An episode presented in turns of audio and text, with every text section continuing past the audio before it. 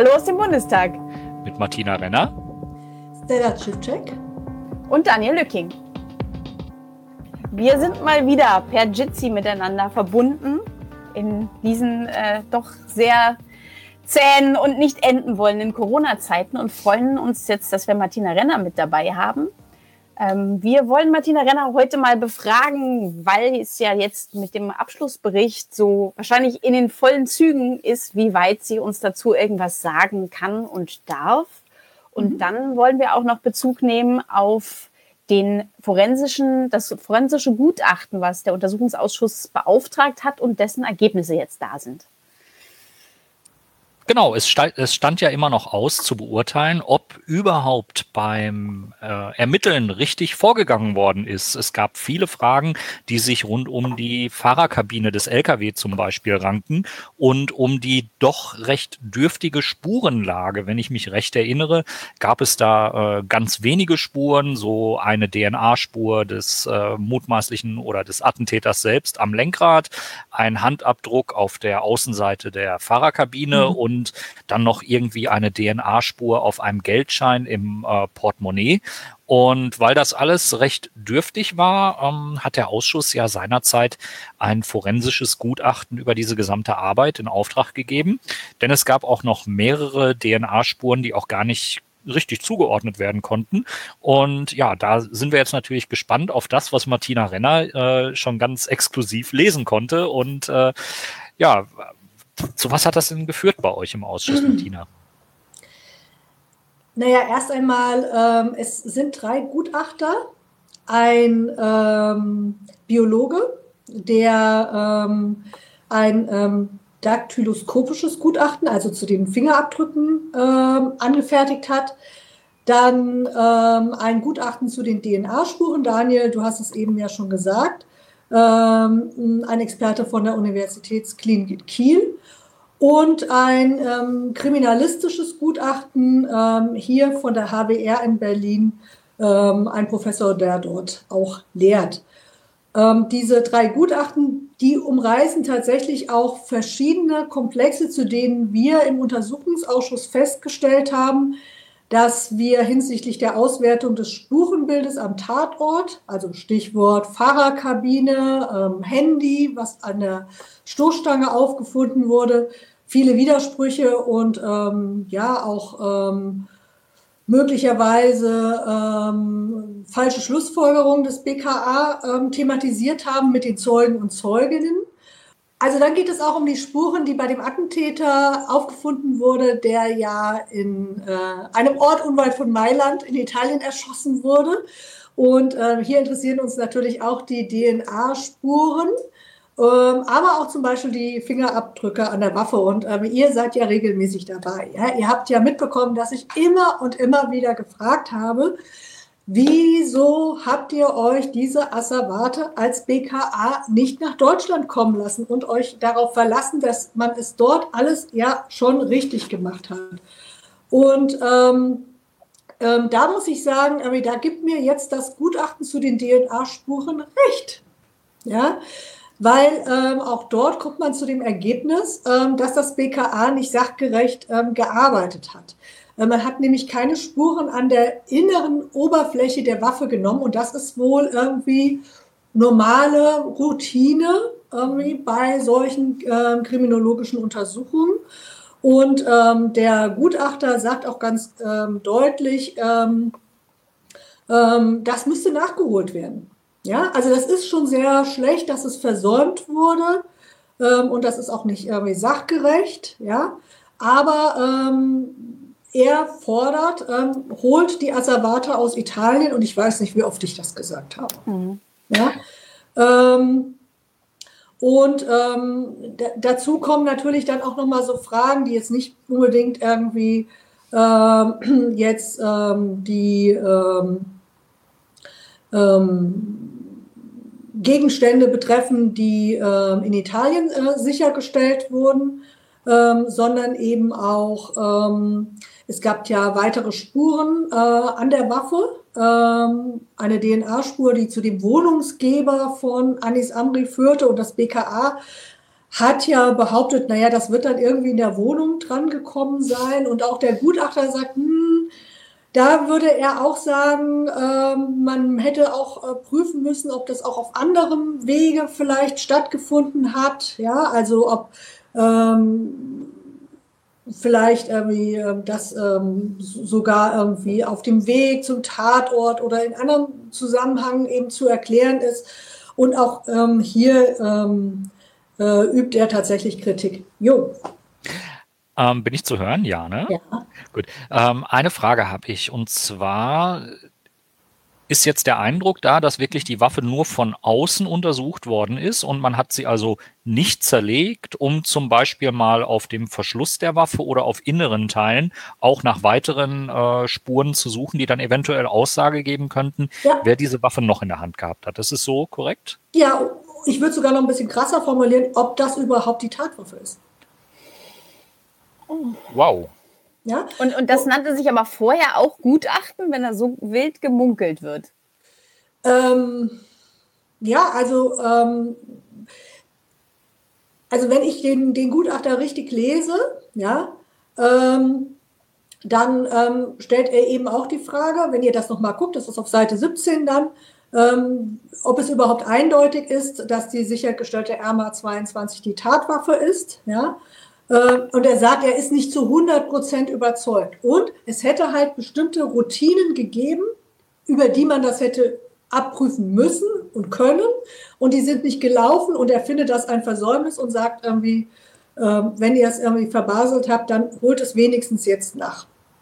Also hat quasi diese klassische äh, Ermittlerarbeit, äh, die man so aus Serien wie CSI kennt, mhm. äh, dass man schaut, äh, man feuert eine weitere Kugel durch die Waffe ab, hat die dasselbe äh, Bild wie das, äh, wie die Kugel, die im äh, Kopf des Lkw-Fahrers dann gefunden wurde, beziehungsweise die ja äh, wohl durch den Kopf durch ist und dann noch in die Scheibe rein. Ist das korrekt? Naja, es geht ja hier um das DNA-Gutachten. Ich nehme an, es geht auch um DNA-Spuren an den inneren Oberflächen der Waffen. Ich, ich habe keine Ahnung, ich bin ja keine Kriminalistin, ist auch nicht unser Job also wirklich nachzuvollziehen, wie die arbeiten, weil dann würden wir es ja selbst machen. äh, so. Aber also er sagt halt, so wie man es macht, ist es da nicht gemacht worden und das ist ein Kritikpunkt und aus dem Kritikpunkt ist zu Schlussfolgern, ich bin mir gar nicht so sicher, ob das die ERMA ist. Es spricht vieles dafür, aber hey BKA, ihr hättet das klären müssen. Ja? Und, äh, und dann gibt es natürlich gerade bei dem DNA-Gutachten den Punkt, Daniel, du hast es angesprochen, der Gegenstand der Presseberichterstattung war, den die Grünen sehr stark machen, ähm, diese weitere DNA-Spur in der Fahrerkabine ähm, und dann eben abgeleitet das Raunen, ja, war da eine weitere Person, irgendwie nicht nur der Attentäter und der erschossene ähm, polnische Lkw-Fahrer, Herr Urban, sondern war da noch als weiterer Mittäter oder noch viel krasser, dann sind wir aber im Bereich schon der, würde ich sagen, irgendwie Krimi-Vorlage für Herrn Schorlau für seine nächste Runde irgendwie. äh, war Anis Amri gar nicht irgendwie im Fahrzeug und das hat jemand ganz anderes gelenkt. Und das Ganze ist ein großer, großer Komplott. Ähm, ich weiß, solche Sachen sind immer total interessant. Ja, ich kenne das aus dem NSU-Komplex. Ich meine, ich bin über viele Jahre in der Aufklärungsarbeit mit diesem Ding irgendwie konfrontiert worden. Uh, Uwe Mundlos und Uwe Böhnert haben sich doch gar nicht gegenseitig erschossen. Da kam der BND vorbei und hat die umgenipst irgendwie, bevor die reden konnten. Ja? Solche Sachen setzen sich natürlich fest und auch dort gab es natürlich bestimmte äh, Auffindesituationen in dem Wohnmobil und eine bestimmte Behandlung durch die Kriminalistik. Man hat ja den äh, Anhänger dann irgendwie sozusagen erstmal ähm, gekippt, ja, und irgendwie weggezogen. Alles ist verrutscht da drinne. Wo auch eine ähm, Parallele ähm, zu diesem Fall ist, wo ja auch der LKW sehr früh und sehr unsachgemäß transportiert und komisch gelagert worden ist in einer Kaserne ja. und nicht so ganz überwacht.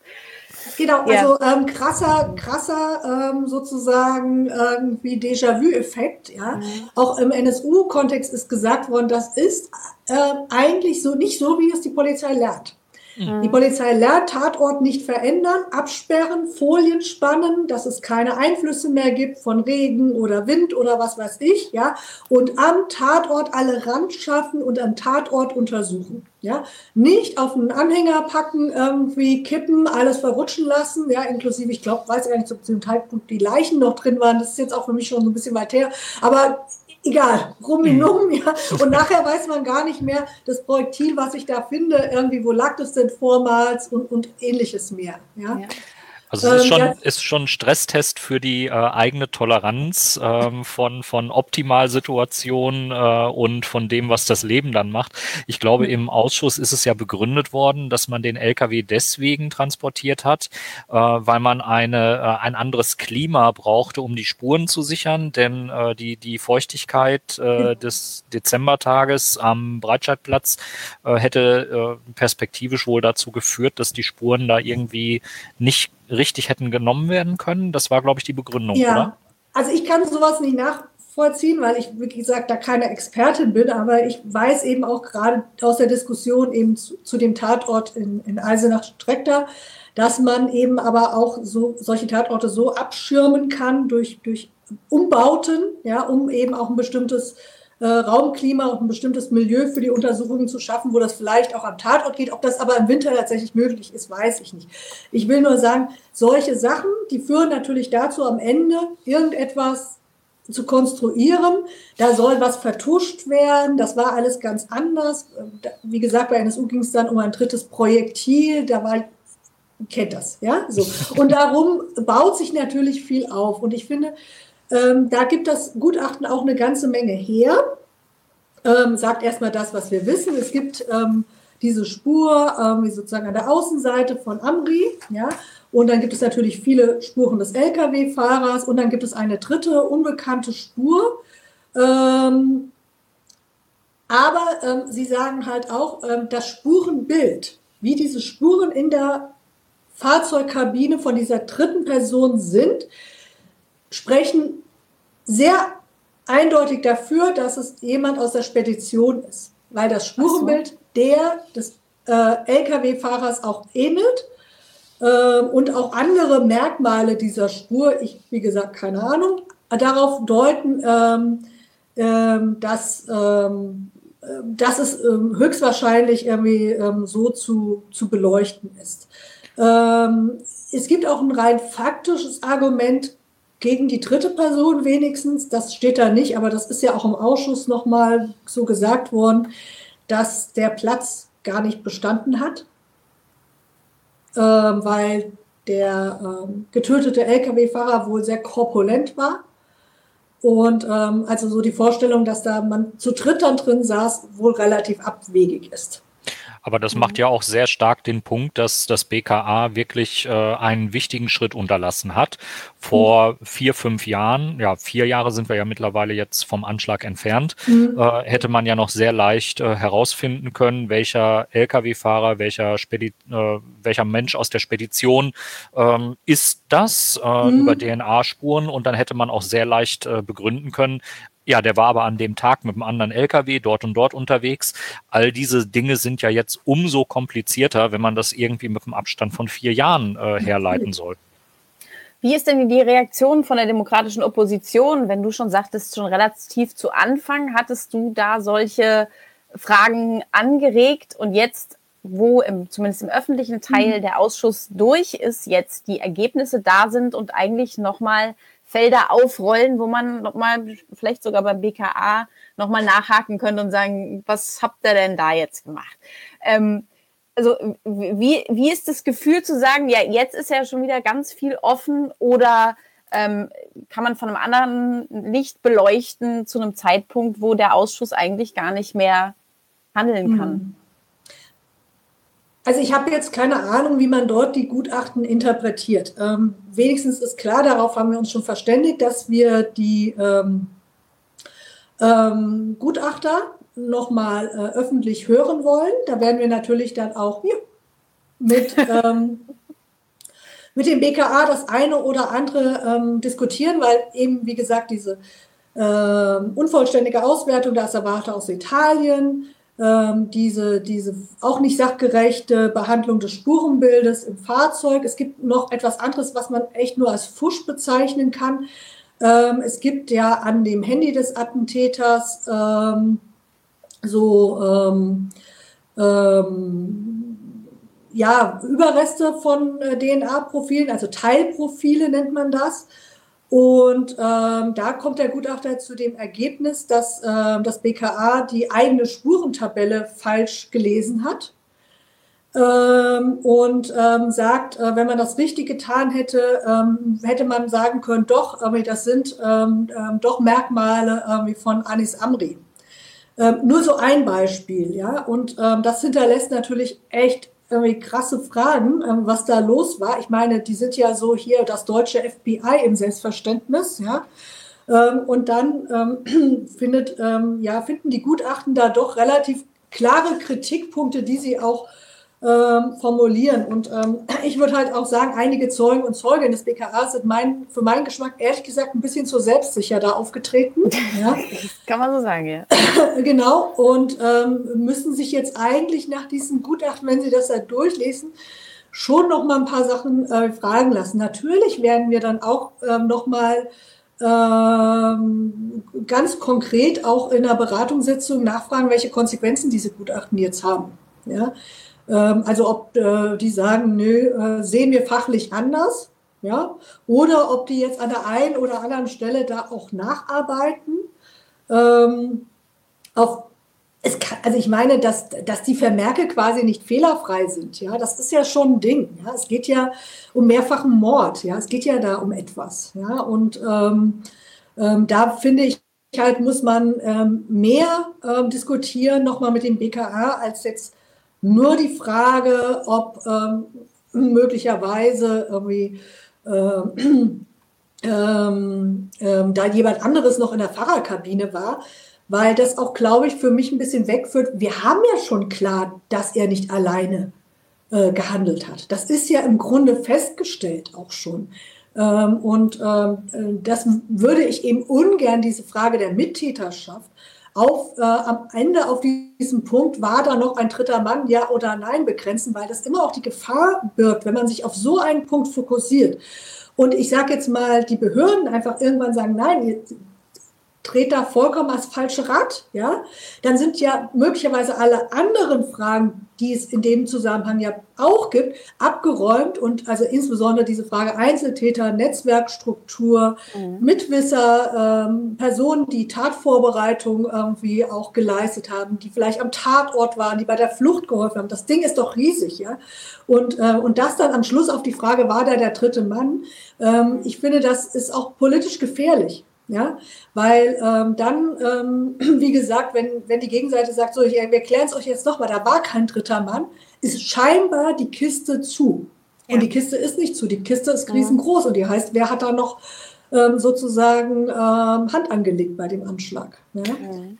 Genau, also ähm, ganz, ganz eindeutig, äh, so ein möglicher dritter Mann, ob er jetzt in der Kabine gesessen hat oder nicht, wäre ja Bilal Ben Ammar gewesen, genau. auf dessen Handy man ja Fotos von der Einfahrtschneise gefunden genau. hat, äh, um das jetzt nochmal so ein bisschen heranzuziehen. Ähm, eine Rolle spielen natürlich auch die Menschen, die mit äh, dem Attentäter zusammengelebt haben, beziehungsweise der Mensch, äh, in dessen Wohnung er damit gewohnt hat und natürlich auch äh, die bislang nicht äh, aufgeklärte äh, Flucht äh, des Attentäters, ähm, wer ihm dabei assistiert hat. Und äh, da gibt's ja auch immer mehr Hinweise darauf, dass er das alles nicht äh, ganz spontan und ganz allein gemacht haben kann. Ja, und soweit ist ja der Ausschuss. Und äh, am Anfang haben wir ja mal kurz diskutiert, was macht so der Abschlussbericht. Ähm, der wird, ähm, und das ist echt ähm, wirklich viel intensive Arbeit für die Mitarbeiter und Mitarbeiterinnen, auch für das Ausschusssekretariat.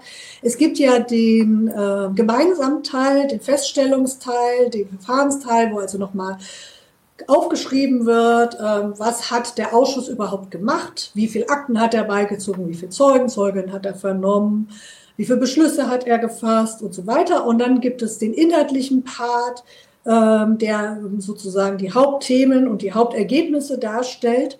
Und ähm, da sieht es so aus, ähm, dass auch gerade weil wir ähm, an dem Entwurf, der seitens auch des Sekretariats vorgelegt wurde, ähm, eine ganze Menge von Änderungswünschen hatten. Diese größtenteils übernommen sind, dass wir bisher da sagen können, da sind wir mit dem Teil auch zufrieden. Man könnte da sich auch am Ende drum streiten müssen, aber müssen wir nicht. Ähm, und äh, auseinanderlaufen werden wir sicherlich in dem Bereich der Bewertungen und der Schlussfolgerungen. Das liegt ja auch in der Natur der Sache. Ja? Ähm, die einen werden sagen, äh, also ich sage mal so, das hatten wir ja schon gesehen, äh, je nach politischer Couleur ist entweder Berlin oder Nordrhein-Westfalen schuld. Ja, mhm. so wechselweise. Ja. Oder eben andere, die meinen, der Geheimdienst kann auf keinen Fall irgendwie angegriffen werden, weil das ist eine Tip-Top-Behörde, die wir brauchen, die uns alle schützt. Und äh, also so, da haben wir einfach unterschiedliche ähm, auch ähm, Zielstellungen und Einschätzungen. Und äh, wir haben uns unter den demokratischen ähm, Oppositionsfraktionen verständigt, dass wir ein gemeinsames ähm, Sondervotum schreiben, was allerdings auch die Möglichkeit geben wird, in äh, einem gewissen Maße auch Differenzen zu formulieren. Weil wenn ich zum Beispiel mal den Unterschied zur FDP markiere, für mich ist jetzt der Föderalismus nicht das Hauptübel. Mhm. Ja, und äh, vor allem irgendwie das Heil liegt nicht in der Flucht in irgendwelche Zentralbehörden, Stichwort BKA, irgendwie auch eine Zentralbehörde ist nicht vor Fehlern irgendwie gefeit. Ähm, und ähm, da haben wir zum Beispiel einen Unterschied, aber das ist minimal. Also ähm, und ähm, in vielen anderen Dingen ähm, würden wir, glaube ich, äh, sehr synchron schwimmen in diesem ähm, äh, Sondervotum und das ist jetzt auf dem Weg. Und äh, weil ich jetzt gerade schon dabei bin, ich muss jetzt noch ein Ärgernis ja. loswerden. Ja, bitte. also ihr habt das ja verfolgt. Äh, wir haben ja jetzt ähm, gleich von Beginn der Aufnahme des Untersuchungsausschusses bis zuletzt äh, immer wieder Beweisbeschlüsse äh, gefasst, die die Beiziehung von Akten äh, beinhaltete. Ähm, sehr generelle Beschlüsse am Anfang liefert uns alles. Wir wollen alles auf den Tisch bis hin zuletzt. Ihr habt uns diese und jene Geschichte verschwiegen. Holt uns mal alles zur Operation Opalgrün. Also da kann man uns auch keinen Vorwurf machen, dass wir so spät da noch Beschlüsse gefasst haben, weil sie haben uns halt die ganze Zeit irgendwie das Ding nicht erzählt und dann müssen wir halt dann auch am Ende fragen. Naja, und ähm, ich, noch nicht mal jetzt dazu zu den neueren äh, Beweisbeschlüssen, auch zu eher äh, welchen, die schon äh, sehr lange da in der Pipeline sind, liefern sie gerade in den letzten Tagen Akte um Akte. Also, nachdem oh. wir die Zeugenvernehmung geschlossen haben und mhm. wir fragen uns echt, was soll das? Warum schüttet ihr uns jetzt noch so zu? Auch noch irgendwie vor allem mit Akten in die Geheimschutzstelle, ja, wo wir natürlich jetzt auch das Problem haben, irgendwie gleichzeitig muss der Abschlussbericht geschrieben werden, dann müssen diese ganzen bekloppten neuen Akten angeguckt werden. Wegen Corona sind alle auch im Homeoffice. Also, es legt den Verdacht nahe, dass das ein bisschen Absicht ist dass sie vielleicht irgendwie in diesem ganzen Wald, den sie uns da gerade abholzen und hinlegen, irgendwie noch einen Baum versteckt haben und darauf hoffen, dass wir den nicht finden. Ja? Und, äh, und äh, damit einhergeht, äh, ich würde sagen. Aber wenn ihr ihn findet, sagen könnt, ja, wieso, wir haben euch doch alles geliefert, genau. ihr könnt uns nichts vorwerfen. Genau. Ja. Und dann, damit wir auch ja nicht wissen, irgendwie, wie lange das noch geht, gibt es auch zu vielen Vorgängen noch äh, keine Vollständigkeitserklärung. Also da ist auch noch nicht mal das Signal, das, was ihr jetzt habt, ist alles, sondern wir sind immer noch dabei, das aufzubereiten. Ja? Und ähm, also das geht so nicht. Ne? Also das geht so nicht. Und ich habe jetzt ähm, die Tage gesagt, äh, ich möchte irgendwie unter den Obleuten, ich möchte eine Beratung, ich weiß nicht wie, aber das, äh, das muss anders laufen. Wie viel, wie viel Umfang muss das Ganze denn annehmen, damit man ganz objektiv sagen kann, ähm, es muss einen zweiten Breitscheidplatzausschuss in der nächsten Legislatur geben. Das ist ja, ja jetzt keine, äh, kein absolute, äh, kein absoluter mhm. Ausschlussgrund, dass die Legislatur endet. Es gab ja auch den äh, NSU-Ausschuss im Bundestag, der ja auch in eine zweite Legislatur mit herübergetragen werden musste. Ähm, sind da schon genügend Gründe zusammengekommen? Also ich würde sagen, im Moment äh, sind wir so auf, auf der Kippe. Ja? Ähm, wenn Sie uns jetzt ähm, diese Akten, die Sie uns liefern, vielleicht auch äh, nochmal in der Form aufbereiten. Also das Problem ist ja, wir kriegen ja so, so eine Mitteilung zum Beweisbeschluss BND XY äh, wurden ähm, Akten in die Geheimschutzstelle geliefert. Da wissen wir noch nicht so richtig, was ist der Umfang, äh, was geht es da genau und was ist der äh, Status, also ist da viel geschwärzt oder was, was erwartet uns. Und ähm, vielleicht wäre es hilfreich, wenn wir zu dem, was jetzt noch kommt, so Übersichten bekommen. Ja, was sind das für Themen oder was ist das für ein Krempel? Dann könnten wir vielleicht relativ schnell kursorisch durchgucken und sagen, müssen wir uns angucken, müssen wir uns nicht angucken. Also wir müssen uns mit denen jetzt ins Benehmen setzen, was diese ich finde, ähm, zu späte und auch überraschende noch Zulieferung gerade angeht. Wenn wir aber das Gefühl bekommen, oh, das sind alles noch spannende Sachen, ja, ähm, und das kriegen wir jetzt auch nicht mehr ähm, gelesen und bewertet. Äh, wir können auch keine Zeugen und Zeugen mehr dazu hören. Ja, die ist ja offiziell geschlossen. Ähm, dann ähm, steht natürlich die Frage, wie man das überführt. Was man aber klar haben muss, ein neuer Ausschuss startet wieder bei Null. Es ist nicht so formal, ähm, dass der einfach auf dem Aktenbestand des letzten Ausschusses aufbaut, dass es einfach irgendwo stehen bleibt und der Ausschuss oh, weiter. Okay. Sondern es ist ein neuer Ausschuss, der wieder neu eingesetzt wird, der wieder neue Beweisbeschlüsse fasst und wieder beizieht. Man muss sich das wirklich vom Aufwand und Nutzen und so weiter, denke ich, sehr gut überlegen. Ja, wir nicken alle, das war uns nicht bewusst, oder Daniel? Ja, dass, das dass man wirklich da so nicht sagt, okay. Diskontinuität.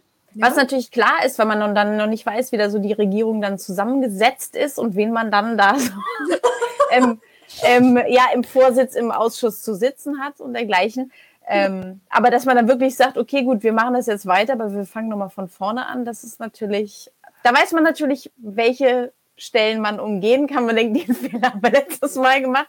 Genau. Vielleicht müssen wir, müssen wir über die Fahrraddiebstähle diesmal nicht sprechen. Schauen ja. wir mal.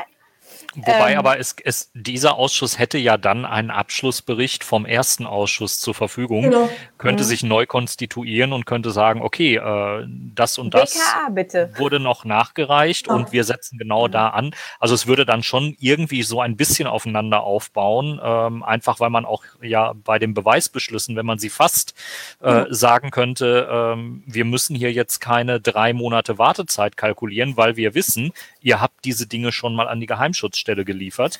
Ähm, also da gäbe es dann keine zeitlichen Ausreden mehr. Genau. Ähm, genau. Also das wäre dann schon ein besserer Startpunkt, sage ich mal. Das wäre ein besserer Start. Und wenn ich nochmal an den NSU-Untersuchungsausschuss erinnern darf, es ist ja tatsächlich dann auch gelungen, im zweiten Ausschuss Dinge, die im ersten Ausschuss nicht funktioniert haben, im zweiten ähm, klarzuziehen. Diese Schredderaktion am 11.11.2011, Aktion Konfetti im Bundesamt für Verfassungsschutz, ist im ersten Untersuchungsausschuss noch durchgelaufen mit, ha, da gab es keine böse Absicht, die haben halt gesehen, da sind die Lösch Löschfristen irgendwie gerissen. Und da wollte man ganz schnell, damit man sich irgendwie auch keinem Verdacht aussetzt, irgendwie hier ähm, nicht ähm, regelkonform gehandelt zu haben, so, im zweiten Untersuchungsausschuss ist dann herausgearbeitet worden, dass es vorsätzliches Handeln gab irgendwie und dass es natürlich irgendwie um die Inhalte der Schredderei ging und so weiter und äh, hat ja auch den Beamten, der das damals zu verantworten hatte, dann in Bedrängnis ähm, gebracht. Irgendwie ist ja auch versetzt, ihr kennt die Geschichte. Das heißt, es hat tatsächlich an einigen Punkten irgendwie etwas gebracht, weil man Ausflüchte aus dem ersten im zweiten revidieren konnte und eben auch ähm, viel klarer die Motivlage des Han der handelnden irgendwie Beamten und Beamtinnen irgendwie ausarbeiten konnte. Ähm, aber äh, man muss tatsächlich, ein Untersuchungsausschuss ist viel Arbeit. Ne? Und es heißt ja auch nicht, dass er personell dann wieder gleich zusammengesetzt sein ja, wird. Ja, es kann ja sein, dass in einigen Fraktionen da ganz neue Leute reinkommen und die dann quasi wie Schwein vorm Uhrwerk da sitzen. Ja, irgendwie so. Und Wenn sie das nicht generell schon getan haben vorher. Ja. Und ich muss mir den, den Spruch muss ich mir notieren. Schwein vorm Uhrwerk. Also das, der ist goldig. Und, und ähm, deswegen muss man, muss man das wirklich gut überlegen. Also, ne? Äh, und wie, wie würde sich das denn jetzt entscheiden? Also wie, wer setzt sich da zusammen und also es macht dann immer so äh, eine Fraktion meistens den Aufschlag. Also die mhm. muss ja erstmal in der Fraktion den politischen Beschluss fassen, wir wollen das, gibt gute Gründe, das zu tun. Dann trabt sie zu den anderen Fraktionen und sagt, wir würden gerne Untersuchungsausschuss haben. Das findet meistens auf der Ebene der parlamentarischen GeschäftsführerInnen statt oder der Fachpolitikerinnen und dann setzen sie sich zusammen und dann sagen die anderen, Wieso wollen wir nicht? Äh, wir wollen lieber ein Corona, Entschuldigung, kann ja sein, ja, Untersuchungsausschuss, Maskengate oder so. Ich finde, spricht auch einiges dafür. Mhm. Ja? Ähm, und dann wird das unter den Fraktionen verhandelt und wenn es eine qualifizierte Mehrheit gibt, also äh, ein Drittel, äh, beziehungsweise 25 Prozent, ähm, dann ähm, geht das auf die Bahn. Ja, das kann okay ähm, auch durch, ähm, dadurch äh, zustande kommen, dass eine bestimmte Anzahl von Abgeordneten das unterstützen, wenn es nicht äh, von Gesamtfraktionen getragen wird. Das wäre aber die große Ausnahme. Ja. ja. Und da wir aber auch nicht wissen, mit welchen Prozentzahlen wer irgendwie da einläuft im Herbst und will ich da echt überhaupt nicht sagen, ähm, was jetzt wahrscheinlich ist. Ja, irgendwie so. Und wir wissen ja auch nicht, wie die Regierungskonstellation ist und wer plötzlich sich in einer neuen Rolle da sieht und sich vor die Behörden werfen muss. Irgendwie. Ja. Und äh, naja. Also abwarten. Und ich würde sagen, im Moment, ähm, wie ich die politische Entwicklung gerade so sehe, auch ein Stichwort Korruption, Lobbyismus und so weiter, kann ich mhm. mir vorstellen, dass das der erste Aufschlag auch ist, irgendwie im Zusammenhang mit Untersuchungsausschuss. Ähm, da wird Breitscheidplatz nicht so die Dimension haben. Mhm. Ja, das ist dann so, so hausgemacht, so Bundestags, genau. deren hausgemachte und das, was, was hier so im Bundestag passiert. Ja. ja. Wobei, ähm, Gut, es geht ja wieder um Bundesbehörden wie das BKA, aber wäre denn auch diese Tatortermittlung möglicherweise ein fortgesetzter Untersuchungsausschuss auf der Ebene des Abgeordnetenhauses in Berlin? Also ich habe ähm, noch gar nicht mit unserem Abgeordneten ähm, Niklas Schrader dort darüber gesprochen. Ähm, wir hatten die letzten Tage eher uns ausgetauscht, weil äh, man dort auch nochmal den Mecklenburg-Vorpommern-Komplex jetzt gerade irgendwie sozusagen durchkaut und sich auf die Zeugen vorbereitet oder vorbereitet hat, ähm, die letzten Freitag da wohl auch waren.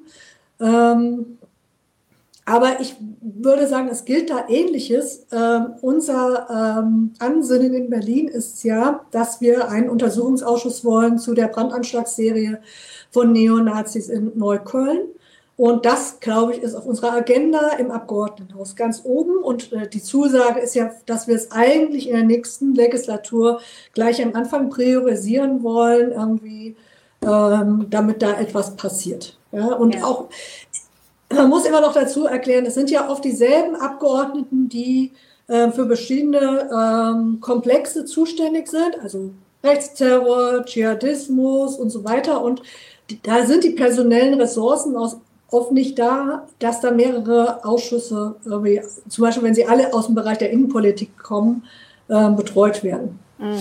Ähm, dann bliebe eigentlich so als letztes Mittel, wenn eben viele Fragen offen sind, die der Ausschuss nicht abschließend klären kann und viele Unterlagen darliegen, eigentlich nur noch ein weiterer Sonderermittler, der sich diesem Fakt nochmal annimmt. Und das wäre dann etwas, was ja auch beschlossen werden müsste. Ich versuche jetzt aus der mhm. Perspektive der äh, Opfer und Hinterbliebenen genau. zu denken. Wenn die jetzt eben mit einem absolut nicht befriedigenden äh, Abschlussbericht äh, umgehen müssen, der dann eben auch sehr viele offene Punkte noch enthält, enthält oder sehr viele Hinweise darauf, dass man eigentlich noch was tun müsste. Ähm, klar, das Verständnis für äh, Diskontinuität in der Politik, äh, das ist da und auch für die begrenzten Kapazitäten. Nur es muss ja irgendwie Sorge getragen werden, dass die Fragen, die offen bleiben, nicht zu groß sind und äh, dass man wirklich ähm, zumindest sagen kann, äh, müsste da jetzt noch nachgefasst werden oder mhm. nicht. Und da denke ich, habt ihr politisch auch noch einiges zu tun. Ne? Ja, auf jeden Fall. Und das würden wir auch sehr unterstützen. Also ob das dann äh, die Frage jetzt ähm, eines Sonderermittlers oder nochmal einer ähm, auch vielleicht Kommission ist, ähm, die möglichst aber unabhängig ist von den handelnden Behörden, das wäre natürlich eine wichtige Voraussetzung, auch da keine äh, Verquickung haben. Oder ähm, ob ähm, natürlich auch, und das wäre ja auch denkbar, ähm, die äh, Hinterbliebenen und Verletzten über ihre anwaltliche Vertretung ähm, da nochmal das eine oder andere irgendwie auf den, auf den Weg bringen. Äh, das äh, ist, denke ich, tatsächlich ein Bereich, den man dann medial und politisch begleiten muss. Ja? Ähm, Und ähm, ich wäre nur jetzt vorsichtig, weil ich auch nicht für eine Fraktion sprechen kann, die noch gar nicht gebildet ist. Mhm. irgendwie jetzt schon so zu sagen, ja, wir machen das ganz sicher, weil äh, ich finde, das ist sehr unredlich irgendwie und äh, weckt auch irgendwie falsche, falsche Erwartungen und äh, nachher vielleicht auch produziert Enttäuschungen irgendwie und äh, deswegen, ähm, wie gesagt, es ist nicht meine persönliche Entscheidung und ähm, es liegt dann auch nicht an einer Fraktion allein und ähm, es liegt auch tatsächlich an den politischen Umständen, die wir gegebenenfalls dann im Oktober oder Dezember vorfinden. Mhm. Ähm, ja, also, also wünschenswert wäre es schon.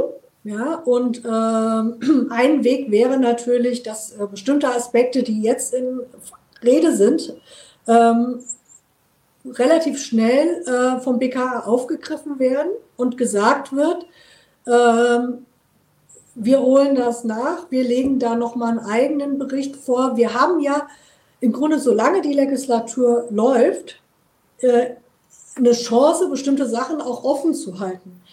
Das hören die, die in der Verwaltung an diesem Abschlussbericht sitzen, nicht gerne. Ja, so, weil das für die maximalen Stress auslöst, wenn die Abgeordneten sagen, äh, wir sind äh, nicht am Mai im Ende, sondern lass uns doch das Ganze vielleicht noch mal bis keine Ahnung wohin ziehen. Ja? Ähm, weil ja irgendwann muss der Abschlussbericht übergeben werden an den Präsidenten und es kommt ja zur finalen Aussprache im Plenum. Das könnte auch im September sein. Ich glaube, da ist noch eine Sitzungswoche. Also ich sage jetzt mal so, ja, es, es, zwingt uns niemand, das vor der Sommerpause zu machen. Ja, jetzt würde die Fraktion sagen, jetzt nochmal um die politische Ebene zu erläutern, ha, in der September-Sitzungswoche, da ist die zentrale Wahlkampf Schlagabtauschrunde im Plenum, da kommt ihr mit diesem langweiligen Untersuchungsausschuss um die Ecke gekraut. Also, versteht? Mhm. Wir sind Innenpolitikerin, das sind oftmals nicht die Prioritäten irgendwie in der politischen Arena. Die liegen manchmal ganz mhm. woanders. Ja, gerade, ich finde auch berechtigt natürlich, gerade auf Fragen über die Pandemiebekämpfung. Ähm, und ähm, deswegen, aber formal könnten wir auch sagen, wir lassen das noch ein bisschen offen und das BKA bekommt noch jetzt zwei Monate, da mal nachzuarbeiten. Mhm. Naja, und ähm, wir haben jetzt über das Parlament geredet, wir haben auch so ein bisschen in Richtung Abgeordnetenhaus geschaut. Wir müssen aber auch aufs Bundeskanzlerinnenamt schauen, denn aus diesem Bereich kam ja auch das große Aufklärungsversprechen. Mhm. Ähm, da gab es viele äh, oder mehrere Runden auch mit den äh, Hinterbliebenen. Und auch das Bundeskanzlerinnenamt wird sich äh, natürlich auch noch zu diesem Abschlussbericht äußern müssen und äh, sich dann auch die Frage gefallen lassen müssen, wenn etwas äh, offen bleibt, wie man reagieren will, wenn man es eben nicht geschafft hat, innerhalb von diesen vier, fünf Jahren ähm, wirklich eine Aufklärung zu einem Punkt zu bringen, dass man sagen kann, okay, wir können das zumindest jetzt ruhen lassen, denn mhm. da geht es ja auch für die Angehörigen und Hinterbliebenen darum, dass sie einen, einen Punkt erreichen, ähm, wo zumindest dieser Bereich als abgeschlossen angesehen werden kann oder wo sie zumindest befähigt werden zu sagen, da gab es so gravierende Fehler, die kann man jetzt auf Einzelpersonen, zum Beispiel im BKA, zum Beispiel in anderen Behörden zurückführen, dass sich zivilrechtliche Prozesse ableiten lassen. Ähm, also irgend so etwas muss ja am Ende stehen und äh, da bin ich auch persönlich sehr gespannt drauf, wie sich das Kanzlerinnenamt da noch zu einlassen wird. Ja, das ist tatsächlich in, in so einem Zusammenhang immer auch äh, eine juristische Frage ähm, ob wir den Bereich der Amtshaftung berühren, also durch ähm, ja, versäumte ähm, Schritte der Behörden im Vorfeld, ähm, aber auch im Nachgang der Tat irgendwie äh, das schädigende Ereignis quasi befördert haben. Ähm, und ähm, das ist juristisch wohl ein sehr schwieriges Feld. Mhm. Also ich bin ja auch keine Juristin, aber ich habe mir auch schon erklären lassen, auch in ähm, Zusammenhang mit dem NSU, dass man da nicht leichtfertig irgendwie auch ähm, nun sagen sollte, wie das vielleicht in den USA ist. Das geht ganz easy. Ja, das mhm. geht wohl in der Bundesrepublik nicht so ganz easy.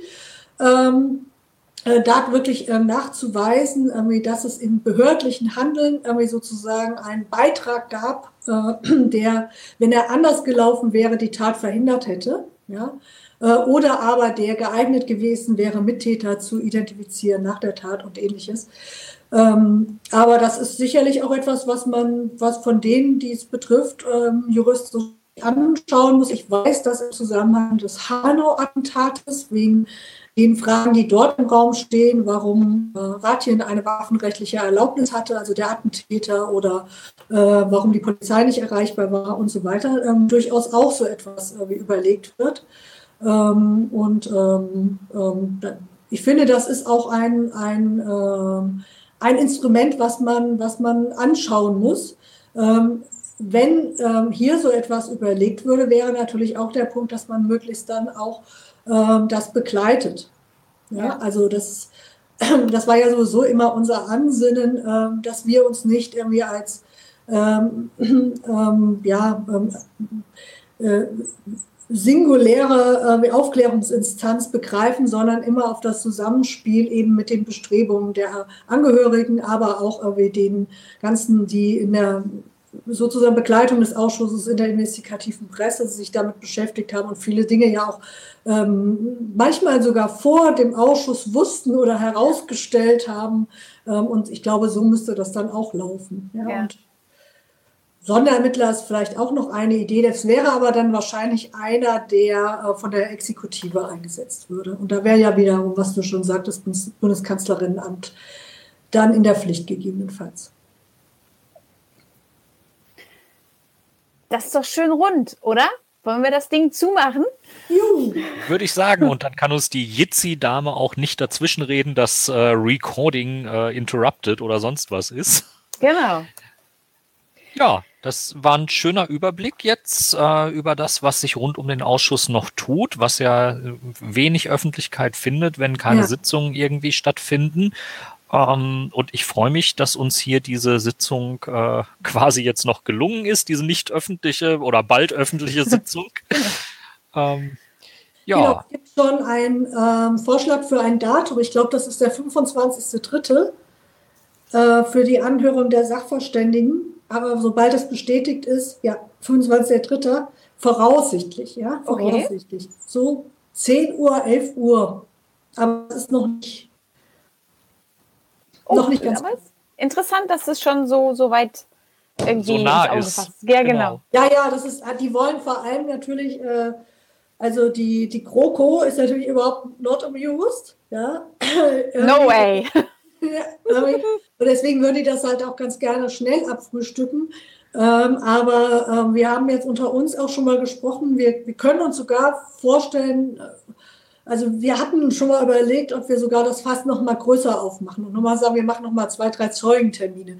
Äh, da brechen die natürlich auf den Tisch. Ne? Aber, so, aber, aber sind wir eigentlich noch, sind wir eigentlich mit diesem Anteil noch im sendefähigen Bereich und dürfen wir das noch so wiedergeben? Weil da brechen wir natürlich, brechen die natürlich auf den Tisch, ist sehr schön formuliert. Es wäre schade, wenn wir das jetzt nicht mit drin hätten. Okay. Ähm, Können wir das noch senden? Ja, naja. ist, ja, ist, ja nur, ist ja nur bildhafte Sprache irgendwie. Genau. Ja, dann betrachten wir das jetzt als Zustimmung und äh, freuen uns über diesen Gesprächsanteil. Okay, gut. Und ja, vielen Dank, Martina, für deine Zeit, dass du ja. für den UA-Port nochmal zur Verfügung standest und uns da so ein kleines Mesh-up gemacht hast. Und ähm, ja, dann sehen wir uns ja vermutlich am 25.03. Genau. Und äh, bis dahin irgendwie lesen wir uns auf Twitter. Genau, das machen genau. wir. Macht's gut. Tschüss. Tschüss. Wir sprechen für euch heute auch noch mit äh, Irene Mihalic und Konstantin von Notz von den Grünen und zwar genau auch zum Thema des, des Tatortgutachtens und wie wir uns jetzt den weiteren Fortgang mit dem Abschlussbericht vorstellen können. Hallo Irene, hallo Konstantin und Stella ist natürlich auch wieder mit dabei. Hallo. Hallo. Ich würde sagen, wir haben ja ähm, mit Martina Renner schon gesprochen heute und haben dort mit dem ähm, forensischen Gutachten angefangen. Am besten machen wir das mit euch auch so. Ähm, dass wir euch darum bitten, uns irgendwie einzuordnen, da jetzt äh, der Untersuchungsausschuss ein forensisches Gutachten beauftragt, in Auftrag gegeben hatte und da sind jetzt die Ergebnisse da und wie ihr diese Ergebnisse einordnet und im Kontext mit den bis jetzigen Untersuchungsergebnissen einordnen würdet. Wer möchte anfangen? Irene. Ja, also wir haben das Gutachten oder es waren ja genau genommen drei Gutachten, die wir in Auftrag gegeben haben, weil wir doch erhebliche Zweifel daran hatten. Ähm, und das waren nicht nur wir Grüne, sondern eigentlich alle Fraktionen in diesem Untersuchungsausschuss, dass das ähm, äh, Bundeskriminalamt und das Landeskriminalamt Berlin die Tatortspuren ähm, richtig ausgewertet haben und die Spuren, die ausgewertet wurden, ob sie auch richtig interpretiert wurden. Das waren im Grunde genommen die wesentlichen Fragen. Und insbesondere aufgrund der Tatsache, dass sich ja am ähm, Tatort beziehungsweise im LKW, mit dem das Attentat verübt wurde, praktisch keine DNA-Spuren oder andere Spuren ähm, des mutmaßlichen Attentäters Anis Amri gefunden haben. Und äh, deswegen haben wir ein DNA-Gutachten in Auftrag gegeben, was uns diese Spuren nochmal genauer analysieren sollte und ähm, ein daktyloskopisches Gutachten, wo es um Fingerspuren ging und noch ein kriminalistisches Gutachten, ähm, was sozusagen etwas zur Frage der Interpretation sagen sollte. Und ähm, ja, was soll ich sagen? Also die Gutachten sprechen einerseits eine klare Sprache, sind aber natürlich vielseitig interpretierbar also ich will es mal versuchen, mit dem Satz zusammenzufassen. Es kann so sein, wie das BKA äh, immer behauptet hat, aber es sind halt eben auch noch drei, vier, fünf, sechs andere Versionen denkbar. Ja? Und das Spurenbild ist da halt eben nicht so eindeutig, wie uns das immer so präsentiert worden ist oder immer behauptet worden ist. Und äh, unsere wesentliche Kritik, die aber auch von den Gutachten äh, so gestützt wird, ist, dass man eben diesen anderen Versionen die möglich sind, ähm, aufgrund der Spurenlage eben nicht nachgegangen ist. Und das ist natürlich ein schweres Versäumnis, was wir auch so kenntlich machen werden im Abschlussbericht. Wir haben da in einem Hintergrund sehr viele Kinder. Ist das bei dir, Irene? Ja, bedauerlicherweise. Ich habe gedacht, mit den äh, Kopfhörern ist es besser. Ich versuche mal äh, für Ruhe zu sorgen. so, okay. Irene verschwindet kurz aus dem Bild und sorgt für Ruhe. Dann Konstantin. Schieß genau. los. Naja, es sind eben jetzt nach drei Jahren Untersuchungsausschuss äh, immer noch viele Fragen offen und ähm, wir haben ja zum Beispiel ähm, zu vielen Punkten keine Abschlussvermerke in den Akten gefunden und äh, von Seiten der Bundesregierung ist uns gespiegelt worden, dass das auch eigentlich nicht sein muss, weil ja sowieso klar ist, dass Amri äh, der Täter ist und ähm, äh, wir wollten uns damit nicht zufrieden geben. Die Spurenlage ähm, am LKW und über die wollen wir jetzt ja überwiegend sprechen. Ähm, ähm, ist eben vieldeutig und äh, deswegen wollten wir nochmal ähm, diese Spurenlage ähm, untersuchen lassen.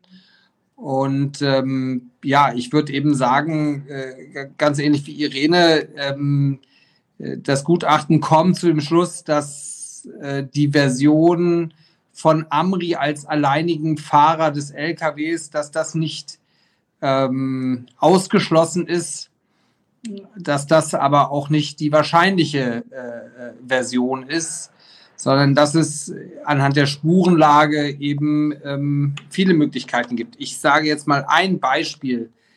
Ähm, es gibt eine einzige DNA-Spur an einem unbeweglichen Gegenstand im LKW, nämlich am Prellkopf des Lenkrades. Eine Mischspur, in der auch DNA von Amri ist. Die DNA kann äh, von Amri äh, dorthin gebracht worden sein. Sie kann aber auch durch jemanden, der mit Amri Kontakt hatte, also ihm irgendwie am Nachmittag die Hand gegeben hat und dann das Lenkrad berührt. Aber es gibt sogar die Möglichkeit, dass tertiären äh, Kontaktes, äh, der diese DNA-Spur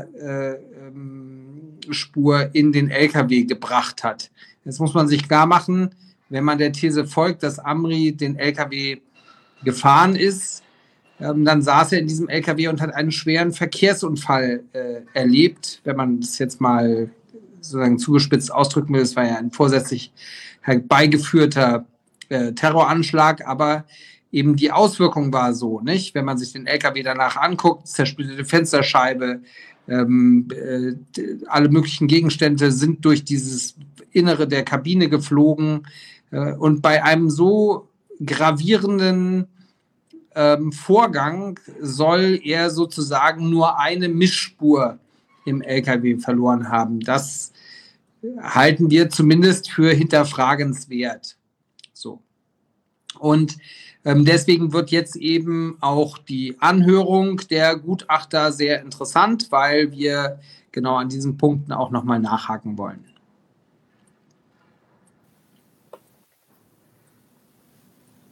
Das klingt jetzt so, als sind da deutliche Zweifel ähm, ja an der Täterschaft oder dass er den LKW gesteuert hat. Ähm, das wird ja immer mal wieder spekuliert. Ähm, wie seht ihr das? Also ich würde versuchen, das mal so zu beantworten. Ähm, wir haben ja schon immer in den Raum gestellt, dass man ähm, Amris äh, Tätigkeit, ja, oder das, was er sozusagen ähm, gemacht hat ähm, in diesem Kontext ähm, Fusilet-Moschee, in diesem Kontext ähm, islamistisch-dschihadistische Netzwerke, dass man das eben nicht ausblenden darf. Ja? Und wir haben schon sehr, sehr früh, eigentlich praktisch von Anfang an, Kritik daran geübt, dass man seitens der Behörden aber immer nur konsequent diese sogenannte Einzeltäter ähm, Hypothese ähm, verfolgt hat und ähm, immer angenommen hat, dass er den Anschlag vollständig alleine geplant hat, vollständig alleine ähm, ausgeführt hat, sich vollständig alleine auch im Vorfeld sozusagen radikalisiert hat. Also es war praktisch niemand beteiligt außer Anis Amri und sein, sein ominöser ähm, Chatpartner ähm, Humo 1. Ja.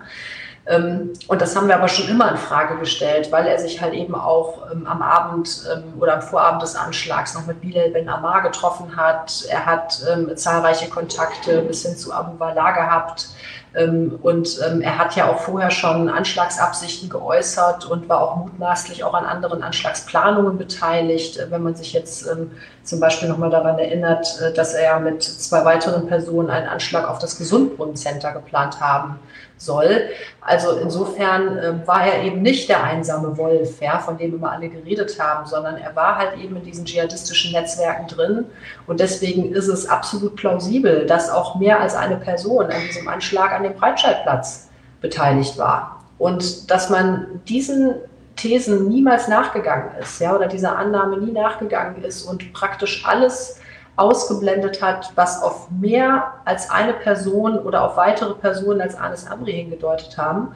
Ähm, das ist aus unserer Sicht nicht nachvollziehbar. Und ähm, die forensischen Gutachten bestätigen jetzt im Grunde genommen auch unsere Annahme, dass er möglicherweise nicht alleine gehandelt hat. Ja, also es kann so sein, dass er am Ende vielleicht nicht den LKW gefahren ist, sondern jemand anders. Wir haben aber nie in Zweifel gezogen, dass er schon irgendwie in diese Anschlagsplanung oder in die Beteiligung oder in die Tat an sich involviert war. Aber es spricht halt eben eine ganze Menge dafür, dass er es nicht alleine war. Ja, und wie sein konkreter Tatbeitrag ausgesehen hat, das kann uns natürlich jetzt im Nachhinein kaum noch jemand oder wahrscheinlich niemand beantworten. Aber ähm, Fakt ist, dass halt eben wesentliche Leute, mit denen er zu tun hatte, auch heute nicht mehr greifbar sind. Bilal Ben Hamas abgeschoben, ähm, äh, auch andere ähm, äh, mutmaßliche Mitwisser oder Helfer ähm, sind da nicht weiter verfolgt worden, strafrechtlich. Und ähm, das ist aus unserer Sicht auf jeden Fall ein großes Versäumnis, ähm, weil man diesen Spuren einfach nicht vernünftig nachgegangen ist und sie halt eben konsequent ausgeblendet hat. Also wir zweifeln nicht an der Mittäterschaft von Amri oder an seiner Involvierung in diesen äh, Terroranschlag. Ähm, er war ganz offensichtlich jemand, der äh, über eine lange Zeit äh, einen Terroranschlag begehen wollte, aber eben immer ähm, sozusagen in Gruppen, immer involviert in ein Netzwerk. Von Abu Wallah bis zum Gesundbrunnen war er immer in Netzwerke eingebunden. Und deswegen, wir zweifeln an äh, diesem Alleintäterschaftsmodell was in diesem Fall besonders sozusagen convenient ist für die Behörden, weil eben der äh, äh, Täter Anis Amri tot ist und dann wird eben nichts mehr ermittelt. Aber nehmen wir das ähm, Phänomen dieser Lkw-Fahrt. Anis Amri war 24 Jahre alt. Er war ähm, eineinhalb Jahre in Deutschland. Ähm, in der Zeit ist nicht bekannt, dass er ein Auto gefahren ist, geschweige denn einen 40-Tonner Lkw. Da gibt es keine Hinweise drauf. Ähm, davor saß er vier Jahre lang in einem Gefängnis in Italien. In der Zeit ist er offensichtlich nicht Lkw gefahren. Ähm, und davor war er sehr jung äh, in äh, Tunesien. Und ähm, dass man dann äh, fünfeinhalb Jahre später unfallfrei einen 40-Tonner äh, in der Dezemberdunkelheit ähm, durch Berlin äh, buxiert in höchster Aufregung das, das wirft zumindest Fragen auf. Und wir sagen noch, wir sagen noch nicht mal, es ist unmöglich, dass er gefahren ist, sondern wir sagen, da hätte man mal nachhaken müssen. Und dann fällt eben auf, dass in seinem unmittelbaren Umfeld jemand ist, der einen Lkw-Führerschein gemacht hat, dessen WLAN-Passwort Brummifahrer war. Da, da stellen sich doch Fragen. Und äh, wenn denen nicht nachgegangen wird, ähm, dann ist das irritierend. Dann geht man eben einfach davon aus, na, der war das alleine, Klappe zu und wir brauchen hier nichts mehr zu machen. Und das überzeugt uns eben nicht und deswegen stellen wir diese Fragen. Wir wissen nicht, ob Amri gefahren ist. Ich würde auch sagen, wenn mich jemand fragt, ist das wahrscheinlich oder unwahrscheinlich, würde ich sagen, ist es eher unwahrscheinlich, dass er gefahren ist, einfach weil er keine Praxis dafür hatte, das zu tun. Und wenn dann das BKA sagt, er ist gefahren, dann wäre es interessant, in den Akten irgendwie einen, An einen Erkläransatz zu finden, ja. ähm, wie, wie es dazu gekommen sein könnte. Das ist aber für uns nach drei Jahren Aktenstudium und Zeugenbefragen nicht ersichtlich. Dann formulieren wir aber auch mal die weiteren Fragen, die es äh, gibt, die man daraus ableiten könnte. Nämlich, ähm, davon ausgehend, dass er gefahren ist und dass er diese Fahrt äh, wirklich so hinbekommen hat, wie das BKA das behauptet, dann müsste man, man ja sehr konkret nachfragen, ob es nicht irgendwelche Übungsfahrten gegeben hat, die dem LKA Berlin hätten auffallen müssen, wenn es denn so observiert hat, wie das in den Protokollen ähm, ersichtlich ist oder wie man das getan haben will. Und äh, ob es diese Übungsfahrten nicht eventuell auch im Raum äh, Dortmund gegeben hat, wo er unterwegs war, oder beziehungsweise im westdeutschen Raum, wo er dann unter Beobachtung äh, des LKA NRW gewesen ist. Ähm, also es gibt ja immer wieder diese kruden Schlüsse, dass es überhaupt in Gänze unmöglich gewesen sei. Und äh, da werden ja sehr viele Theorien äh, insgesamt auch aufgebaut und äh, auch gerade in rechten Kreisen irgendwie äh, ähm, verschwörungstheoretisch auch äh, transportiert. Ähm, aber es heißt ja nicht, nur weil Fragen offen sind, äh, dass es grundsätzlich äh, die andere Möglichkeit komplett ähm, verwirft. Also das, äh, denke ich, müssen wir auch immer wieder an dieser Stelle betonen, weil eben das andere Narrativ äh, auch so stark im, äh, im Umlauf ist und auch gewisse andere Dinge überhaupt nicht möglich gewesen sein sollen. Da gibt es dieses Stichwort mit dem gelben Bus und äh, was da nicht alles daraus abgeleitet wird. Ähm, aber das nur an der Stelle als äh, Hinweis, wie viele Fragen da wirklich offen sind. Aber jetzt macht Stella nochmal weiter. Ja, die äh, weitere Punkt, der immer interess noch interessant ist, ist die Tatwaffe, die ja Italien nach der Erschießung des Attentäters nie verlassen hat und sich äh, Deutschland damit so zufrieden gegeben hat und gesagt hat, naja, wenn die Auswertungen, die ballistischen Auswertungen dieser Waffe so vorgenommen worden sind und das passt so, aber es sind eben keine Fingerabdrücke an irgendwelchen Läufen und dergleichen des Attentäters äh, festgestellt worden, ähm, frage ich mich schon, warum man dann ähm, aus, von deutscher Seite her einfach sagt, okay, das mit der Waffe, wenn ihr das so sagt, dann ist es so und dass man sich irgendwie nicht selber irgendwie mal zu Gemüte führt. Ich versuche mal was zur Waffe zu sagen. Also das ähm, DNA-Gutachten trifft ja auch Aussagen dazu, ob es wahrscheinlich ist oder ob es plausibel ist, dass die ähm, Waffe eine sogenannte Erma 22, ähm, die bei Amri in Italien gefunden wurde, ähm, wurde, ob das auch die Tatwaffe ist. Ja, und ähm, das DNA-Gutachten sagt, ähm, dass zum Beispiel auch DNA ähm, des Lkw-Fahrers ähm, Urban, ja, also des eigentlichen Lkw-Fahrers, die Tatsache, dass DNA von ihm auf der Schusswaffe gefunden wurde, die bei Amri äh, aufgefunden wurde, ähm, legt zwar nahe, dass die Waffe beziehungsweise auch Amri und das Opfer ähm, direkten Kontakt hatten, ja, aber deswegen ist noch lange nicht erwiesen, dass es auch tatsächlich die Tatwaffe war, weil man hat ja von dieser Waffe am äh, Friedrich-Krause-Ufer, dort, wo sich Amri mutmaßlich das LKW bemächtigt hat, ähm, ja nur eine Patronenhülse gefunden. Und das ähm, Geschoss, was im Körper ähm, von Urban steckte, das war wohl so stark deformiert, dass man damit jetzt sozusagen ballistisch auch nicht mehr viel anfangen konnte. Also das heißt, ähm, allein aufgrund der Patronenhülse und aufgrund des Projektilfragments, was man bei der Obduktion gefunden hat, kann man jetzt nicht unbedingt daraus schließen, dass diese RMA 22 tatsächlich die Tatwaffe war. Dazu hätte man die Waffe aus Italien noch ähm, eingehender analysieren müssen. Das sagt auch das DNA-Gutachten. Zum Beispiel hätte man im Lauf der Waffe nach DNA suchen müssen. Und ähm, das ist wohl inzwischen auch, ähm, was forensische Untersuchungen angeht, auch Standard, dass man auch innerhalb der Waffe nach DNA-Mustern sucht, weil eben bei der Schussabgabe, wenn sozusagen dann auch durch den durch das oder ja, durch den Eintritt des Projektils sozusagen in den Körper ähm, wird halt eben auch DNA sozusagen freigesetzt, ähm, die wiederum auch in der Waffe landen kann. Und ähm, dann hätte man sozusagen auch den direkten Tatnachweis sozusagen erbracht oder den direkten Nachweis erbracht, dass mit dieser Waffe äh, Lukas Urban tatsächlich erschossen wurde. So. Hat man aber nicht untersucht, ja, und ähm, wie du schon richtig gesagt hast, die Waffe ist halt eben auch nie nach Deutschland gebracht worden, sondern man hat das alles irgendwie in Italien erledigt und ähm, hat sich der Sache auch nicht weiter angenommen.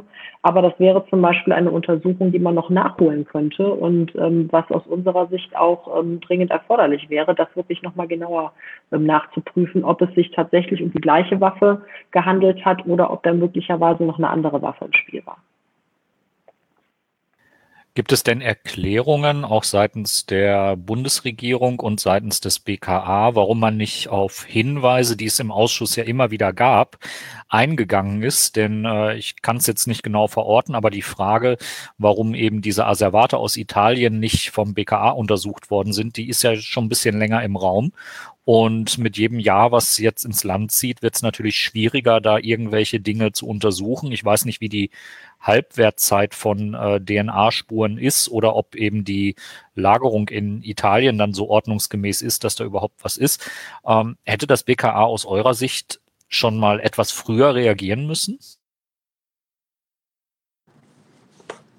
Ja, wobei ich das jetzt nicht bei der Behörde abladen will, sondern dass es gibt ja eine Fach- und Rechtsaufsicht und ähm, äh, ich glaube, dass das schon am Ende eben auch äh, ein Mangel an sozusagen Motivation und Ehrgeiz bei der Bundesregierung ist. Hier zu sagen, wir drehen hier jeden Stein um. Und ich meine, wir beklagen das seit Jahren. Ähm, äh, es sind ganz viele Dinge ungeklärt. Anis Amri hat Drogen verkauft. Und wir reden ja nicht über irgendeine Straftat. Wir reden über den schwersten salafistischen Terroranschlag der deutschen Geschichte. Ja, mit verheerenden Folgen, ähm, vielen Opfern, Dutzenden von Schwerstverletzten und einem sozusagen wirklich auch einem Einschnitt, ähm, wenn man sich das anguckt, für das Land. Und da muss man doch sagen, wir drehen jeden Stein um. Jeden Stein. Das wollen wir jetzt mal wissen, was hier falsch gelaufen ist.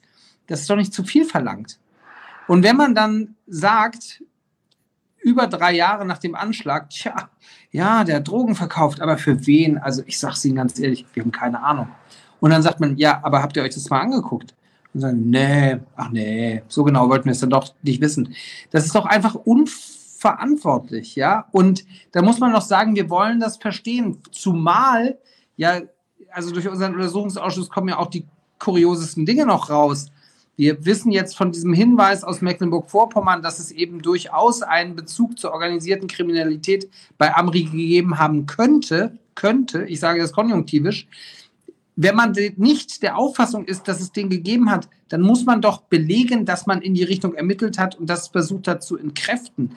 Man kann doch nur, man kann nicht sagen, finde ich, und das ist das, was im Grunde die Aufklärungs- Intensität der Bundesregierung ähm, die mangelnde atmet. so, wir wollen es gar nicht genau wissen, denn der Täter ist tot und wir sind eigentlich mit dem Ding durch. Das ist doch keine Haltung bei dem Thema. Ja, und wir erwarten, dass man dann bei einem so gravierenden Vorgang jeden Stein umdreht, damit man versteht, was hier falsch gelaufen ist. Denn man muss es sich einfach klar machen. Anis Amri kam mit einer ganz klaren Agenda nach Deutschland. Und er war ab 2015, Mitte 2015 da und war ziemlich unmittelbar danach auf dem, auf dem Schirm der Sicherheitsbehörden als Gefährder, als jemand, der geneigt ist, einen Terroranschlag zu begehen. Über zwölf Monate. Und trotzdem begeht er am Ende einen Terroranschlag. Da muss ich doch sagen, wir wollen verstehen, was hier falsch gelaufen ist, damit das zukünftig nicht mehr passiert. Und wenn das in den Akten nicht dokumentiert wird, dann stellen sich halt viele Fragen. Und wir waren jetzt über eine lange Zeit wirklich, sage ich mal, sehr pfadfindermäßig konstruktiv und haben immer gesagt, so Leute, wollt ihr nicht da nochmal nachgucken und wie kann das denn sein und ist das nicht vielleicht doch ein Handy und so. Und äh, wir können nach den drei Jahren Untersuchungsausschuss feststellen, die Bundesregierung will nicht mehr ermitteln und sie will nicht weiter aufklären. Sie will dieses Ding abhaken. Und das ist für uns einfach zu wenig. Ja, das, das war auch so dieses unbefriedigende Gefühl, den, den, das mich im Untersuchungsausschuss immer so heimgesucht hat. Dieses, egal welche Aussage getätigt wird, irgendwie OK ist, äh, ist für uns ein Indikator, dass er sich jetzt darum kümmert und irgendwie von den Terroranschlagsgedanken weggekommen ist, dass man für jede solche Aussage ja trotzdem, wie du sagst, irgendwelche Belege zeigen müsste, um zu sagen, wie kommt man denn da drauf? Also so Behauptungen aufzustellen, in welche Richtung auch immer, aber dann nicht nachweisen zu können, wie man zu dieser Schlussfolgerung gekommen ist, das führt wirklich vor allen Dingen im Nachhinein dazu, dass man sagen kann, also das ist nicht mehr nachvollziehbar. Und dann ähm und wie, nachdem ihr jetzt die forensischen Gut, das forensische Gutachten unter den drei Teilbereichen gelesen habt, ähm, wie wirkt sich das dann für euch aus auf das bisherige Ausschussgeschehen oder das, was der Ausschuss herausgearbeitet hat? Ähm, also wäre für euch es denkbar zu sagen, wir gehen in die nächste Runde und rüber in die nächste Legislatur oder äh, wie ist da euer Empfinden? Naja, also der 19. Deutsche Bundestag kann im 20. keine Vorschriften machen. Also das heißt, ob es äh, eine Neuauflage gibt, das muss natürlich der nächste Bundestag entscheiden. Ähm, aber ich glaube, ähm, das Entscheidende jetzt an dieser Frage ist natürlich, ähm, also ob sozusagen aus den Gutachten äh, Dinge abzuleiten sind, die vielleicht auch für die künftige Bearbeitung solcher schweren Straftaten auch irgendwie wichtig sind. Also im Grunde genommen geht es ja immer um die Frage, welche Lehren werden eigentlich gezogen. Und Deswegen glaube ich, dass die Gutachten uns schon sehr dabei helfen, ähm, wirklich auch nochmal die Annahmen, die wir ähm, auch aus anderen ähm, Beweiserhebungen getroffen haben, also die wir jetzt hier auch alle schon genannt haben, äh, noch einmal zu stützen. Also es wurde eben nicht in Richtung Netzwerke ermittelt, wie Konstantin eben auch schon gesagt hat. Man hat sich nicht darum gekümmert, woher er seine Drogen hatte, in welche ähm, ähm, organisierten Kriminalitätsstrukturen er möglicherweise noch eingebunden war. Anderen Hinweisen ist man nicht nachgegangen. Also im Grunde genommen hat man, ähm, ich sage jetzt mal, den, den gehängt, den man hatte. Ja, also der Attentäter, der vermeintliche Attentäter war tot. Und ähm, das erinnert mich fatal an ähm, die Sache, wie man auch mit dem NSU umgegangen ist. Ja, also im NSU-Untersuchungsausschuss hat sich im Prinzip genau das Gleiche abgespielt. Es wurde das Trio isoliert betrachtet und alles, was irgendwie weg davon geführt hat, dass es mehr als drei Personen waren, hat man eben konsequent ausgeblendet und tut das bis heute und tut das bis heute. Und es gibt immer noch beim Generalbundesanwalt ein sogenanntes Strukturermittlungsverfahren gegen Unbekannt, in das man wirklich alle Hinweise hineinschiebt, die irgendwie darauf hindeuten, dass der NSU aus mehr als, aus, aus mehr als drei Personen bestanden hat. Und ähm, ganz ähnlich ist es jetzt beim Breitscheidplatz auch. Alles, was darauf hindeutet, ähm, dass ähm, es mehr als eine Person war, die diesen Anschlag begangen hat, dass möglicherweise noch weitere Leute beteiligt waren, wird eben konsequent ausgeblendet und ähm, es deutet sich an, dass eben nicht die richtigen Lehren daraus gezogen werden. Und deswegen, das ist aus unserer Sicht jetzt nochmal wichtig und deswegen wollen wir ja auch die Anhörung der Sachverständigen, ähm, die diese Gutachten erstellt haben, auch nochmal nutzen, um wirklich ähm, ja auch nach vorne gedacht sozusagen herauszuarbeiten, was ist eigentlich für künftige Ermittlungsverfahren nach solchen schweren Straftaten notwendig, ähm, wie muss man in Zukunft mit solchen ähm, Anschlagsgeschehen, also von denen wir natürlich alle hoffen, dass es sie nicht wieder gibt, ähm, wie muss man mit diesen Dingen umgehen, auch in Zukunft? Und ähm, welche Lehren müssen nicht nur die Strafverfolgungsbehörden ziehen, sondern zum Beispiel auch die Bundesregierung? Da spielt auch der Umgang mit den Opfern und mit den Angehörigen natürlich noch eine große Rolle, wo es auch kein,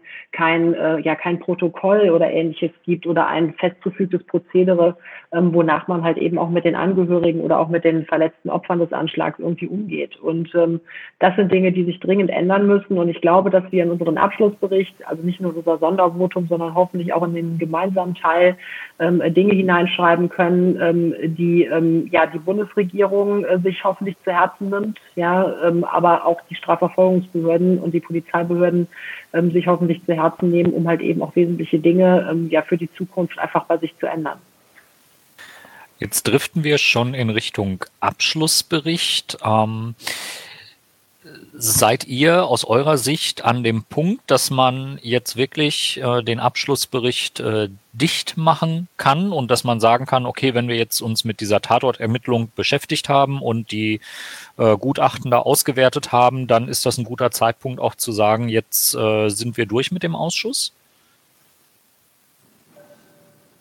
Also es liegt eine hohe Wahrheit darin, ähm, kann ich jetzt nach mehreren Untersuchungsausschussreflexionen äh, äh, sagen, ähm, dass man zu einem Abschluss kommen muss. Und es ist immer bitter, weil man immer denkt, na man, es sind noch so viele Fragen offen und wir müssten eigentlich noch 30 Zeugen verhören und so. Aber dieses Diskontinuitätsprinzip ähm, von Legislaturperioden, also dass man wirklich die Dinge zum Abschluss bringt, am Ende was aufschreibt, wie man sieht und danach überlegt, wie der nächste äh, Bundestag, das nächste sozusagen äh, in der nächsten Legislaturperiode das weitergetrieben werden kann. Dahinter liegt auch eine hohe Wahrheit. Weil sonst kannst du dich eben auch 15 Jahre lang damit beschäftigen. Ja. Und es ist nicht automatisch gegeben, dass äh, du danach schlauer bist als nach dreieinhalb Jahren. Deswegen, wir werden uns jetzt schwer reinhängen müssen, um diesen Bericht zu schreiben. Das ist immer eine vielsche Arbeit und passiert immer zu Tore, das ist wie mit Hausarbeiten und so, immer auf den letzten Drücker und in der letzten Kurve werden dann noch die letzten Zeilen reingehämmert. Aber ähm, so muss man das machen und so funktioniert das sozusagen am Ende auch einen Bericht zu haben, in dem ähm, die Dinge aufgeschrieben werden. Und eins darf man eben nicht vergessen, wir sind nicht die besseren Ermittler. Ne? Das, natürlich ist das BKA eine tolle Behörde und sind gute Ermittlerinnen und Ermittler, die ihre Arbeit da jeden Tag machen. Und Bundestagsabgeordnete können im Untersuchungsausschuss, äh, dürfen sich nicht einbilden, dass sie das irgendwie besser machen. Aber wir können eben sagen, wo wir Probleme sehen und wo wir Lücken sehen. Und das werden wir auch aufschreiben. Wir werden sagen, wo wir denken, dass die Dinge nicht gut gelaufen sind, wo man äh, gleich zu Anfang am Tatort äh, äh, massive Probleme hatte, die eigentlich aus heutiger Sicht ziemlich verrückt sind, dass, dass Dutzende von Menschen ähm, sozusagen in und um diesen LKW herum waren und äh, äh, dass dieser Tatort nicht richtig gesichert wurde, dass man die Beweismittel nicht zur richtigen Zeit gesichert hat, dass man, obwohl der Täter flüchtig war, ähm, eben äh, zumindest jetzt sagt, dass man erst zu spät herausgefunden hat, dass es sich um Anis Amri äh, gehandelt hat. All diese Dinge werden wir sehr kritisch beleuchten, um dann das zu machen, was unsere Aufgabe ist, Dinge zu benennen, damit das zukünftig besser läuft. Und ähm, da muss man jetzt gucken, wie viel kriegen wir gemeinsam aufgeschrieben, auch mit der GroKo zusammen und wie viel müssen wir in ein Sondervotum packen. Ähm, das wird jetzt die Sache der nächsten Woche werden.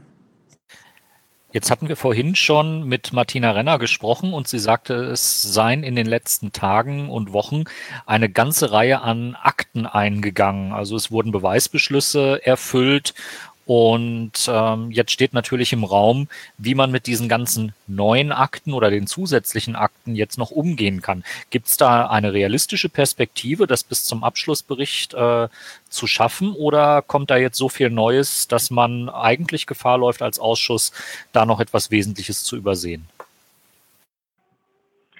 Also das ist natürlich nie auszuschließen. Das ist aber auch etwas, was wir auch bereits aus anderen Untersuchungsausschüssen kennen. Ja, also dass die Bundesregierung die ja zur, zur Aktenlieferung uns gegenüber verpflichtet ist, sich zum Beispiel sehr lange damit Zeit lässt, ähm, eine sogenannte Vollständigkeitserklärung abzugeben. Ja, also wirklich verbindlich zu erklären, dass alle Beweisbeschlüsse ähm, vollständig ähm, ähm, erfüllt sind, ja, und alle Akten dazu geliefert sind ähm, was jetzt halt eben in der, in der Konsequenz dazu führt, ähm, dass praktisch auf den letzten Drücker halt eben noch Akten geliefert werden, die auch noch interessant sind, möglicherweise. Ja. Ähm, wir werden natürlich versuchen, die so schnell wie möglich zu scannen, aber wir müssen natürlich auch ähm, die Bundesregierung weiter unter Druck setzen, das haben wir auch schon gemacht, ähm, dass sie jetzt endlich Vollständigkeit erklärt, ja, damit eben sozusagen ähm, also mit der Fertigstempelung des Abschlussberichts nicht doch noch eine Lkw-Ladung kommt. Also das ist auf jeden Fall ganz, ganz wichtig, dass das jetzt endlich passiert, eben damit uns keine wesentlichen Erkenntnisse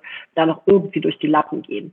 Ähm, es wird sich wahrscheinlich nicht hundertprozentig vermeiden lassen, ja, aber man muss natürlich auch jetzt am Ende eines solchen ähm, Untersuchungsausschusses einfach eine Bilanz ziehen dessen, was wir aufarbeiten konnten und was wir auch aufklären konnten, was vorher einfach nicht bekannt war. Und ähm, ich glaube, der Untersuchungsausschuss muss sich da auch nicht verstecken. Ja, also auch bei all der Widrigkeiten. Wir haben schon viel über geschwärzte Akten geredet, über lückenhafte Akten, über Zeugen, die uns vorgehalten worden sind. Wir haben deswegen vor dem Bundesverfassungsgericht geklagt und all diese Dinge. Und ähm, das hat natürlich auch viel damit zu tun, ähm, wie die Arbeit eines Untersuchungsausschusses ähm, ja begleitet wird oder beziehungsweise unterstützt wird. Und ähm, auch dazu werden wir uns Gedanken machen ähm, als Untersuchungsausschuss, ob man nicht auch noch Empfehlungen in den Abschlussbericht mit aufnehmen muss, ähm, die zum Beispiel eine Veränderung des Untersuchungsausschussgesetzes zur Folge haben. Ja, ich meine, solche Untersuchungsausschüsse haben Verfassungsrang. Ja, sie stehen mit dem Öffentlichkeitsprinzip im Grundgesetz ähm, und müssen natürlich auch als solche geachtet werden, ja, und entsprechend auch unterstützt werden, ähm, insbesondere von, von, von Seiten der Bundesregierung. Und ähm, wenn das nicht ähm, überall gewährleistet ist, muss man eventuell auch darüber nachdenken, ob man nochmal gesetzliche Veränderungen trifft, ähm, die diese Unterstützungsleistung auch konkretisieren, ja, und den Untersuchungsausschuss sozusagen nicht irgendwie schlechter dastehen lässt, ähm, äh, als, es, als es sein sollte. So, das ist ein wichtiger Aspekt. Aber was die Aufarbeitung des Anschlags angeht, ähm, glaube ich, haben wir jetzt in den vergangenen Jahren wirklich eine ganze Menge geschafft. Ja, was uns am Anfang vielleicht nicht äh, viele zugetraut hätten, dass wir da so weit kommen und auch trotz der Widrigkeiten so viel aufklären können. Und ähm, deswegen kann man, glaube ich, trotz aller Lücken, die nach wie vor bestehen und trotz aller offenen Fragen, die nach wie vor bestehen, doch unterm Strich einigermaßen zufrieden sein mit dem, was wir bisher erreicht haben. Und ähm, ich hoffe, dass sich daraus auch ähm, für die Strafverfolgungsbehörden, aber natürlich auch für die Politik ähm, Konsequenzen ableiten, die dann am Ende dazu führen, dass sich auch die Arbeit wesentlich verbessert. Jetzt sitzen wir mit zwei ganz erfahrenen Untersuchungsausschuss äh, OppositionspolitikerInnen zusammen hier. Und ähm, da kann ich euch beide nicht ohne die Frage entlassen, ob sich das ändern wird oder wie ihr mit Untersuchungsausschüssen umgehen werdet, wenn es die Grünen, äh, was ja sehr absehbar ist, äh, vielleicht in eine künftige Regierung äh, schaffen. Ähm, sehen wir von grünen Bundestagsabgeordneten, die jetzt in der Opposition sehr deutlich über das möglicherweise unzureichende PUAC klagen, ähm, als Regierungspolitiker dann eine Reform, dass man versucht, auch diese Aktenzulieferungen auf ein äh, besseres Fundament zu stellen und äh, das Parlament äh, zu ermächtigen, was ja eine Bundesregierung meist eher nicht so ganz oben auf der To-Do-Liste hat? Also ich will mal versuchen, es so auszudrücken. Die Bundesregierung hat sich in diesem Untersuchungsausschuss und auch in den vergangenen Untersuchungsausschüssen, denen ich angehört habe, nicht gerade mit Ruhm bekleckert. Ja, und es hat auch für die Öffentlichkeit nicht gut ausgesehen. Ja, das haben wir jetzt auch gerade im Untersuchungsausschuss Breitscheidplatz auch gegenüber Vertretern der Bundesregierung immer versucht deutlich zu machen, ähm, dass man so nicht mit dem Parlament umgehen kann. Ja, und dass man so vor allen Dingen auch nicht sich ähm, nach außen darstellen kann, ähm, weil das muss die Opfer, die Angehörigen der Opfer, die das alles live miterleben vor den Augen der Öffentlichkeit, zutiefst verstören was die Bundesregierung da teilweise sich, sich geleistet hat. Ja, also ich will die vielen Beispiele, die es da gab, jetzt gar nicht alle aufzählen. Da habt ihr schon viele Podcasts zugemacht. Ähm, Aber und, und gerade vor diesem Hintergrund finde ich, ja, muss es unser Anspruch sein, sofern wir in eine Bundesregierung eintreten, ja, was ja alles noch nicht in, in trockenen Tüchern ist. Aber wenn es tatsächlich so sein sollte, dann muss es unser Anspruch sein, es anders zu machen, es wirklich anders zu machen, es besser zu machen und vor allen Dingen auch als ähm, Koalitionsparlamentarier, ja, den eigenen Anspruch eben nicht zu vergessen oder zu verlieren, dass man dennoch Teil dieses Parlaments ist ja, und nicht einfach nur der verlängerte Arm der Bundesregierung. Und das ist etwas, was wir in der Opposition auch schon sehr, sehr lange kritisieren, dass sich die Koalitionsabgeordneten sehr häufig selbst total klein machen, ja, und sozusagen auf diese Rolle reduzieren lassen des ja, verlängerten Arms sozusagen einer Bundesregierung. Und äh, wir müssen da, glaube ich, mit einem ganz anderen parlamentarischen Selbstbewusstsein an die Sache herangehen und auch wirklich der ersten Gewalt im Staat, ja, der Legislative, da auch wirklich nochmal mehr Power verleihen. Ja, also mit anderen Worten, wir müssen es einfach komplett anders machen, ähm, auch um sozusagen vor der Öffentlichkeit nicht so ein desolates Bild abzugeben, wie es die Bundesregierung ähm, äh, aktuell tut ähm, und auch ähm, in den Untersuchungsausschüssen bisher getan hat, ähm, weil das einfach auch ja auch, auch aus Respekt gegenüber den Opfern und ihren Angehörigen einfach notwendig ist, es anders zu machen. Ja, Konstantin, dich hätten wir natürlich dann auch gerne noch zu der Thematik.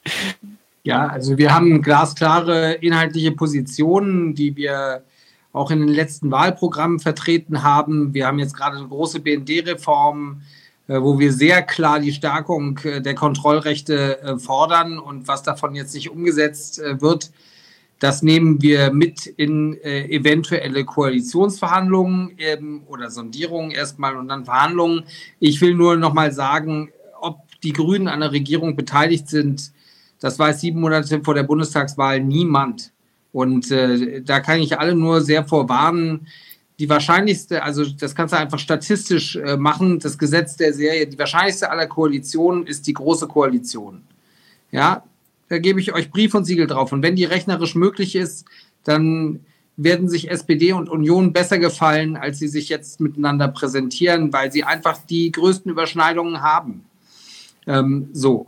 Aber dass unser Anspruch ist, gerade aus einer Parlamentsperspektive die erste Gewalt im Hinblick auf die Kontrolle zu stärken, das ist bei uns programmatisch so und dafür werden wir auch in Koalitionsverhandlungen streiten. Und ähm, meiner Ansicht nach ist das auch keine Schwächung weder der Nachrichtendienste noch der Sicherheitsbehörden noch der Bundesregierung, sondern wenn du das Parlament stärkst, ist das Parlament halt auch viel stärker in Verantwortung und äh, muss sozusagen mit die Dinge tragen. Aber es kann doch nicht sein, dass im Jahr 2021 wir unsere Akten immer noch in Papierform kriegen ähm, und äh, sozusagen die äh, Zugangsmöglichkeiten, die jede Mitarbeiterin auf Behördenseite heutzutage hat, nämlich einfach durch diese Akten durchzugoogeln und äh, äh, Sachen zu suchen, dass das der parlamentarischen Kontrolle in der Form nicht möglich ist. Das geht nicht. Und äh, im Hinblick auf die Schwarzungspraxis und so weiter haben wir schon tausendmal geredet. Das geht in der Form auch nicht. Natürlich gibt es den Kernbereich und es gibt Dinge, die dürfen nicht öffentlich werden. Da gibt es überhaupt keinen Dissens von unserer Seite. Wenn Menschen gefährdet werden und so weiter, gibt es gute Argumente für.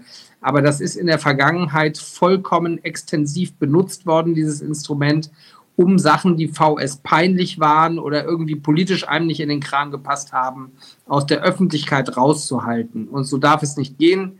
Die Demokratie ist ein selbstlernendes System und das kann es nur sein, wenn die parlamentarische Kontrolle funktioniert. Eigentlich ein sehr schönes Schlusswort. Was meinst du, Daniel? Da wäre ich auch für, zumal wir ja als äh, dritten Teil hier in diesem Post Podcast dann auch äh, Benjamin Strasser noch hören werden von der FDP. Und ähm, ja, wir drücken natürlich die Daumen, dass es äh, am 25.03. dann äh, zu einer Expertenanhörung kommt, wie es sich derzeit abzeichnet und äh, dass wir da dann auch nochmal wirklich live aus dem Bundestag, na, live on tape aus dem Bundestag ähm, mit euch sprechen können und ähm, dass das auch nochmal ein gutes Stück die Aufklärung äh, voranbringt, einfach auch im Blick auf die Opfer, Angehörigen und Hinterbliebenen, die ähm, einfach ja mit dem bestmöglichen Gefühl, glaube ich, auch aus dieser langen Zeit der Aufklärungsarbeit entlassen werden müssen.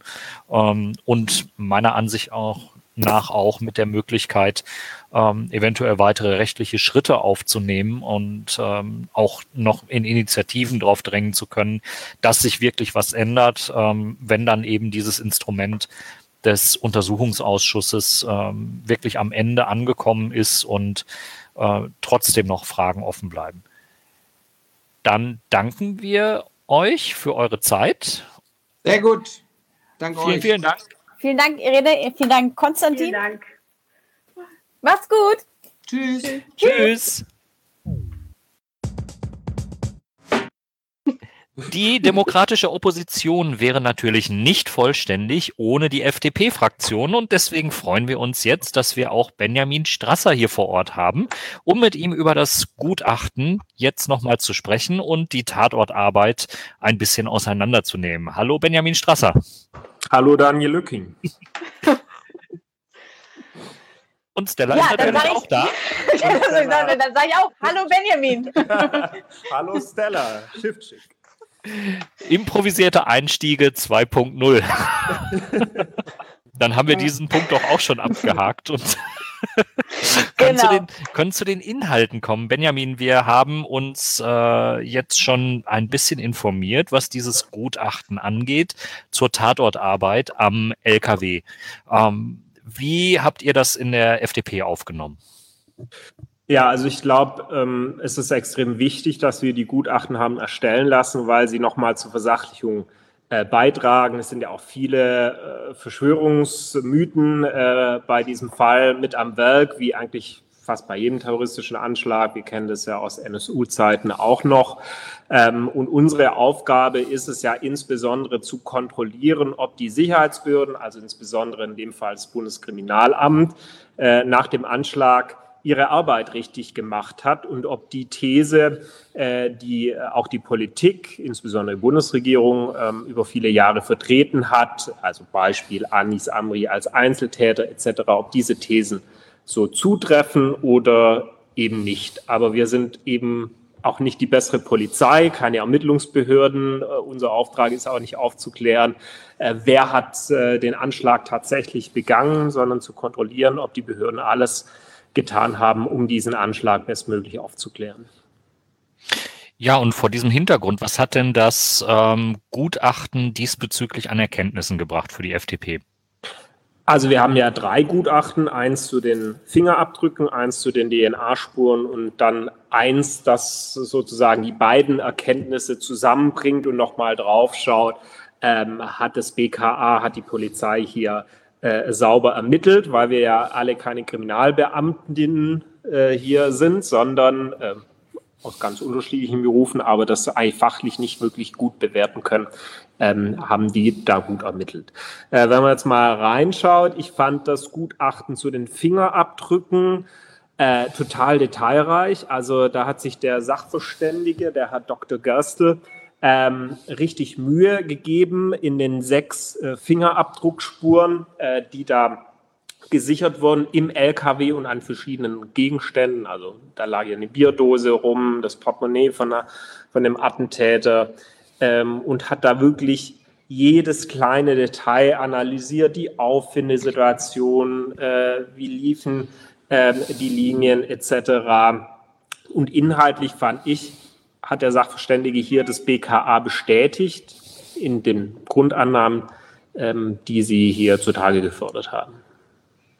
Ähm, aber was ich spannend fand bei diesem Gutachten ist, dass er an einer Stelle hat er durchaus äh, sich auf eine Theorie auch eingelassen.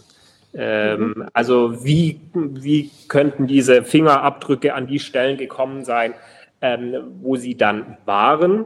Ähm, und das ist ja auch die Frage, äh, hat Amri diesen LKW gefahren oder jemand anders?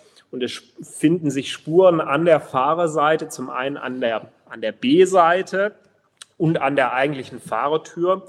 Und so wie die Fingerabdrücke liegen, sagt der Sachverständige, ist ein Szenario wahrscheinlich, dass diese äh, Fingerabdrücke dadurch entstanden sind, dass er sozusagen die Fahrertür nach dem Anschlag aufmacht, sich abstützt, an der Seite rausspringt und dann die Fahrertür zudrückt. Und das würde ja auch dem Spurenbild äh, passen, wie man den äh, LKW nach dem Anschlag vorgefunden hat, nämlich mit einer zunen Fahrertür. Mhm. Und dass an der Stelle auch Fingerabdrücke von Amri gefunden werden, stützt zumindest mal eher die These, dass, dass Amri äh, den LKW auch tatsächlich selber gefahren ist und nicht irgendwie dann über den toten Lkw-Fahrer darüber geklettert und der andere springt erst raus und dann springt Amri raus und macht die Türe zu. Ähm, also das erscheint bei den Fingerabdrücken sehr unwahrscheinlich. Ja, jetzt wurden insgesamt sechs, hattest du gerade gesagt, Fingerabdrücke äh, identifiziert, unterschiedlicher Art und Weise. Ähm, der Lkw-Fahrer ist klar, ähm, Amri ist klar. Wie sieht es denn mit den anderen Vieren aus? Also bei den OP0, OP2 nannte sich das, glaube ich, in dem Bericht, ne? die unbekannte ja. Person 2. Also ich äh, vermute, das werden auch unbekannte Personen bleiben. Das ist äh, mhm. natürlich äh, für uns alle immer höchst unbefriedigend äh, und ich glaube auch für die Ermittlungsbehörden. Aber man muss sich natürlich immer bewusst machen, dass so eine Spur von ganz vielen Leuten äh, da rangebracht werden kann, auch deutlich vor dem Anschlag. Bei DNA-Spuren oder bei Fingerabdrücken kann man nicht sagen, sind die jetzt heute entstanden, gestern entstanden, vor einem Jahr entstanden. Äh, und gerade bei einem LKW aus einer Spedition, der ja äh, auf ganz Europa, durch ganz Europa unterwegs war, gibt es natürlich viele potenzielle Möglichkeiten, dass da jemand Fingerabdrücke hinterlässt am LKW oder äh, im LKW. Es kann jemand von den ErsthelferInnen äh, gewesen sein. Es kann jemand gewesen sein äh, beim Verladen äh, von, von, äh, von Gütern, die man da geladen hat, also in den, den, Unternehmen, wo er da unterwegs war, dass da jemand mal die Fahrertür zudrückt oder äh, was aus dem LKW äh, rausholt. Ähm, Stand heute ist einfach so, wir können das nicht zuordnen, weil es keine, keine vergleichenden Fingerabdrücke gibt, dass man sagen kann, okay, das ist der Fingerabdruck von XY, sondern es wird offen bleiben. Äh, also man kann jetzt weder daraus schließen, dass es keine Helfer gab, noch kann man daraus schließen, dass es äh, äh, im Tatgeschehen Helfer gab. Und das ist bei den DNA-Spuren ja auch so, ne? Wie war denn eigentlich, wie, wie, verhält es sich denn jetzt eigentlich mit dem LKW? Also wenn jetzt im Nachhinein für ein Gutachten nochmal neue Fingerabdrücke genommen wurden oder neu ausgewertet worden ist, befindet sich der LKW nach wie vor in dieser Kaserne oder wo wird er sozusagen, das ist ja nicht ein Asservat, was man so super irgendwie eine Zippertüte macht und irgendwie in einen Karton reinpackt, sondern so ein LKW ist ja dann relativ sperrig. Wie, wo, wo befindet sich ein LKW, wenn jetzt dann nochmal eine neue Untersuchung stattgefunden hat? Also meines Wissens ist der verschrottet worden, äh, dieser okay. LKW, äh, dann nach der Freigabe durch die Polizei. Äh, klar, äh, das ist äh, bei größeren Gegenständen eigentlich immer so, dass die äh, dann durch die Polizei freigegeben werden und nicht irgendwie asserviert werden, wie jetzt andere Dinge wie Kleidungsgegenstände oder so. Nach, nach so Mordtaten, die man nicht aufklären kann, wird das mhm. ja normalerweise 30 Jahre irgendwie bei der Polizei im Keller gesteckt und gehofft, vielleicht entwickelt sich DNA weiter, dass man da noch was finden kann. Das geht beim LKW natürlich äh, nicht. Ähm, das kann, kann, man nicht auf Dauer irgendwo abstellen. Und deswegen äh, kann man da jetzt im Nachhinein leider, leider nicht mehr noch genauer reingucken und sagen, vielleicht finden wir noch mal weitere Spuren, die man äh, da mhm. nicht, nicht gefunden hat. Und das ist ja durchaus ein Umstand, der uns etwas erstaunt hat, den man auch im DNA-Gutachten ganz gut rauslesen kann, dass natürlich durch die Witterung äh, Situation auch Spuren äh, verwischt werden können, dass äh, gerade bei Fingerabdrücken und DNA auch Hitze, Kälte, Regen äh, eine mhm. Auswirkung hat. Und das kann man, denke ich, durchaus kritisch anmerken, dass man den LKW über die ganze Nacht bis zum nächsten Tag mittags ja auf dem Breitscheidplatz hat stehen lassen, weil man wohl nicht so schnell an den Abschlepper gekommen ist und man äh, auch keine, keine Halle hatte, wo man diesen, diesen LKW hat abstellen können. Ähm, also man kann sich fragen, hätte es nicht schneller gehen können? Äh, es ist müßig im Nachgang, aber das hat vielleicht durchaus dazu geführt, dass man nicht alle Spuren hat hm. sichern können, die man hätte sichern können. Auch die Tatortabsperrung, äh, das war auch nochmal so ein Ding, dass da jeder an diesen LKW ran konnte nach dem, nach dem äh, Anschlag. Da sieht man einfach, dass Deutschland nicht so vorbereitet war hm. äh, oder ist ja. auf solche Anschläge, weil wir zum Glück ja relativ wenig Erfahrung mit terroristischen Anschlägen in der Vergangenheit hatten im Vergleich zu anderen Ländern auf der Welt. Mhm. Hat denn das BKA versucht, diese zusätzlichen Fingerabdrücke nochmal zu untersuchen? Sprich, ist man äh, nach Polen gefahren, hat zeitnah zum Anschlag ähm, dann in der äh, Spedition auch noch Fingerabdrücke von äh, weiteren möglichen Fahrern äh, und Fahrerinnen des LKWs genommen. Das wäre ja etwas, was man schon naheliegendermaßen hätte tun müssen, um dann auch abzugleichen, okay, äh, wenn jemand, dessen Fingerabdruck im LKW gefunden wurde, ein Alibi für diesen Abend hat, dann ist äh, dieser mhm. Fingerabdruck ganz offensichtlich nicht relevant. Hat man das äh, veranlasst oder fiel das einfach hinten runter? Also wenn ich das richtig in Erinnerung habe, ich weiß es nicht mehr ganz genau, hat man das auf jeden Fall bei den äh, ErsthelferInnen gemacht, ähm, die bekannt waren. Äh, aber auch da ist natürlich ein Umstand, da passiert ein Anschlag, da sind wahrscheinlich 500 bis 1000 Menschen auf diesem Weihnachtsmarkt äh, oder im unmittelbaren Bereich unterwegs und nach so einem Anschlag ist ja erstmal Chaos. Äh, und da meldet sich auch nicht jeder äh, danach bei der Polizei und sagt, ach übrigens, ich war da auch noch äh, an diesem mhm. LKW, wo kann, kann ich denn meine Spuren abgleichen lassen? Ähm, man hat das bei den äh, ErsthelferInnen gemacht, wo man weiß, dass die da waren. Bei, dem, bei der Spedition bin ich mir jetzt nicht sicher, ob man das in Polen auch noch gemacht hat. Das müsste man nochmal in den Akten nachlesen, vielleicht auch dann für unsere Sachverständigen anhören. Mhm. Donnerstag ist auch nochmal ein guter Punkt, ja. Aber scheint ja insgesamt nicht der Fall gewesen zu sein, wenn eben Spuren immer noch als äh, unzuordnenbar äh, stattfinden. Nur müsste so etwas dann definitiv in ein Prozedere rein. Wir hatten ja auch äh, mit anderen Beweisstücken das Phänomen, dass die ja nicht mehr in BKH, äh, BKA-Hände gelangt sind, sondern äh, dass man sich auf irgendwas verlassen hat und äh, nicht nachgeprüft hat. Ähm, so wie die Tatwache in Italien, ja. Genau, die Tatwaffe genau. in Italien. Wie sieht's denn da aus? Was äh, sagt euch das Gutachten in dem Bereich? Ähm, also das ist äh, ganz spannend. Da gibt's durchaus ähm, äh, nochmal interessante Ansatzpunkte von den äh, beiden Gutachterinnen, die äh, hier gehandelt haben. Ähm, zum einen hat man wohl am Sitzgurt des Fahrers ähm, eine DNA gesichert damals, die man aber nie ausgewertet hat.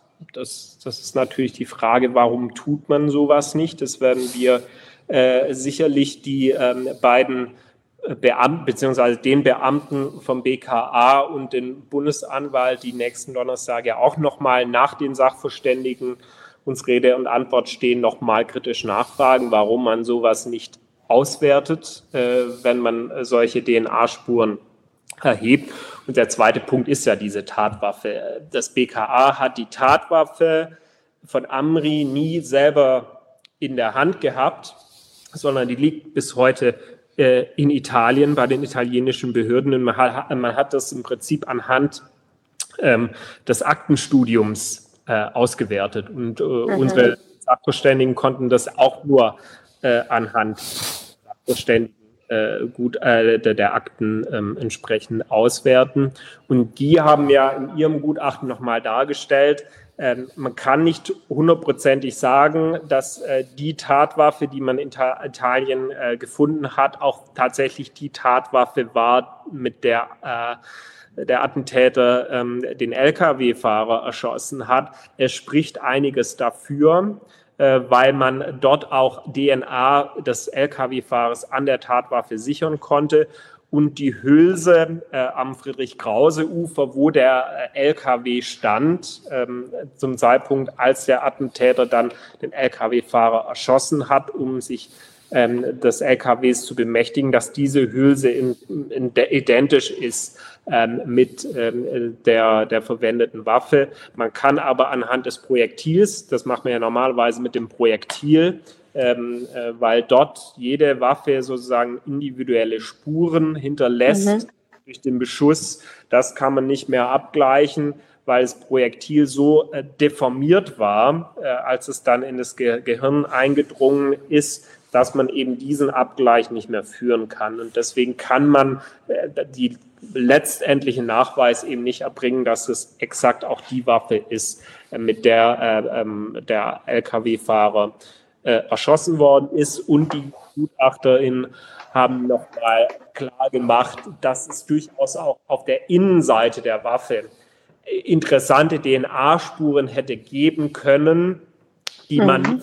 ähm, untersucht hat, ob es da welche gibt. Also auch das ist ein klares Versäumnis äh, des Bundeskriminalamts hier in der äh, Nachtatarbeit. Ähm, was ich auch spannend fand beim DNA-Spuren, das lässt mich aber noch ein bisschen ratlos zurück, äh, ist das Thema äh, der, der Außenseite äh, des Handys äh, von, von dem Attentäter, ähm, dass man da keine DNA-Spuren findet lässt die Gutachterin ja auch ein bisschen ratlos zurück, äh, weil wenn man normalerweise ein Handy in der Hand hat, ja an der Rückseite allein durch, durch das in der Hand halten äh, über relativ lange Zeit da DNA-Spuren sein müssen. Es kann natürlich sein, dass Amri äh, das Handy nochmal an seiner Jacke oder so abgewischt hat, äh, bevor es äh, ähm, dann da im Fußraum hat liegen lassen. Äh, aber das, das kann man nicht so wirklich erklären, dass, dass da keine DNA-Spuren gab an diesem Gerät. Mhm. Ja, auch alle möglichen irgendwelche ja, Hüllen oder äh, SIM-Kartenschieber oder irgendwas, mhm. wie auch immer. Da genau. gibt es ja mehrere Möglichkeiten, wo man das. Also innen drin ist es ja klar, ne, wenn der Deckel drauf ist an dem SIM-Kartenschieber, da hat man ja auch DNA-Spuren gefunden, weil, so also schreiben auch die GutachterInnen, das ein sehr geschützter Bereich ist den man mhm. nicht jeden Tag auf und zu macht, äh, sondern ich lege die SIM-Karte rein, mache den Deckel zu und dann kommt da eigentlich auch nichts anderes mehr, mehr dran. Deswegen war es logisch, dass man da DNA vom Attentäter gefunden hat, aber eben an der Hülle außen des Handys hat man eine solche DNA nicht sichern können. Und wie, wie seht ihr das von der FDP, dass ihr nochmal sagt, irgendwie das BKA nochmal irgendwie nochmal gesondert hören, nochmal hinterher schieben und nochmal, nachdem man jetzt äh, das neue Gutachten in den drei Teilbereichen gesehen hat, zu sagen, ähm, äußern Sie sich doch dazu nochmal? Ich finde es gut, dass man das nochmal äh, macht, äh, auch für unseren Abschlussbericht. Dann haben wir wirklich alle Seiten nochmal gehört, die beiden Zeuginnen die da kommen, also der, der Ermittlungsbeamte und der Bundesanwalt, die waren ja schon zweimal ähm, äh, Zeuge im Untersuchungsausschuss. Äh, die Koalition meinte, wollte erst gar keine Sachverständigenanhörung mehr. Das hat äh, ratlos zurückgelassen erst, äh, warum man sozusagen nicht mit den äh, ähm, Menschen nochmal spricht, die dieses Gutachten geschrieben haben, weil gerade so, so Dinge wie, warum gibt es da keine DNA-Spuren? Ähm, mhm. Ich finde, das ist wichtig, das nochmal öffentlich zu verhandeln, ähm, da, dass zum einen die Öffentlichkeit das nochmal hört und wir äh, direkt nochmal die Möglichkeit haben, äh, rückzufragen, sozusagen DNA-Spuren für Dummies, nenne ich es mal. Also ich, ja, bin ja ein, ja. ich bin ja da wirklich Laie und manches kann man vielleicht mit einfachen Worten nochmal erklären, dass alle verstehen, dass auch ich das ähm, verstehe. Deswegen finde ich das schon wichtig, dass wir das tun. Äh, und äh, als dann die Koalition gesagt hat, gut, wenn die demokratische Opposition da jetzt so drauf besteht, dann machen wir das halt noch. Aber dann können wir doch alle äh, zusammenhören, also die GutachterInnen und äh, die beiden Zeugen, weil dann können sozusagen Zeugen das direkt auch einordnen, dass da kein falscher äh, Unterton stehen bleibt. Das ist natürlich nicht der Sinn einer Zeugenvernehmung. Das Einordnen machen wir dann im, im Untersuchungsabschlussbericht, äh, ähm, wie wir das sehen. Und äh, da brauchen wir jetzt keine Hilfe nochmal vom BKA zu sagen, dass es aber auch wieder in die Form passt. Äh, ähm, sollen da die, die, ähm, die Bundesbehörden da gleich reingrätschen, äh, wenn da die Gutachter irgendwas äh, Komisches erzählen. Mhm. Also das machen wir jetzt auch nicht. Wir hören die ganz normal nacheinander ähm, und da können wir dann, glaube ich, auch einen Knopf dran machen an die Geschichte. Und wird denn der Bericht äh, so, noch ein Spin oder die, eben die, das Gutachten noch einen Spin in euren Abschluss, äh, Abschlussbericht bringen, dahingegen, dass ihr da vielleicht noch was neu einordnet oder eben nochmal also nicht andere Defizite nochmal Äh, oder eben, dass da Überarbeitungsbedarf ist noch in ja. den deutschen Behörden.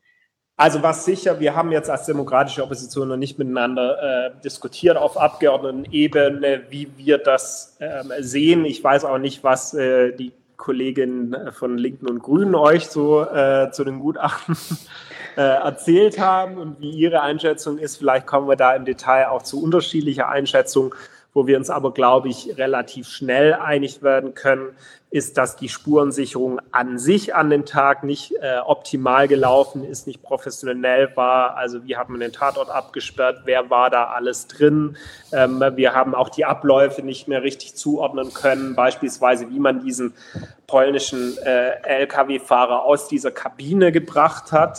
Ähm, das waren der, der hat ja 130 Kilo gewogen, also er war sehr schwer. Die haben, glaube ich, vier oder fünf Personen gebraucht, um ihn irgendwie über die Beifahrertür rauszubekommen. Man war sich nicht sicher, hat er noch gelebt oder nicht, weil man die Schusswunde nicht gesehen hat. Also da war sehr viel auch Bewegung im LKW selber drin, wo vielleicht Spuren vernichtet worden sind. Und dann stand er eben offen rum, sodass jeder sich hätte auch bedienen können, extern und irgendwas ähm, mitnehmen. Also das ist sicher nicht professionell gelaufen und auch im Detail, darüber haben wir ja gerade gesprochen, hat man bestimmte Spuren nicht weiter verfolgt. Man hat sich vielleicht sehr schnell auch drauf versteift, okay, der, der Attentäter ist tot, die wesentlichen Dinge sind ja geklärt.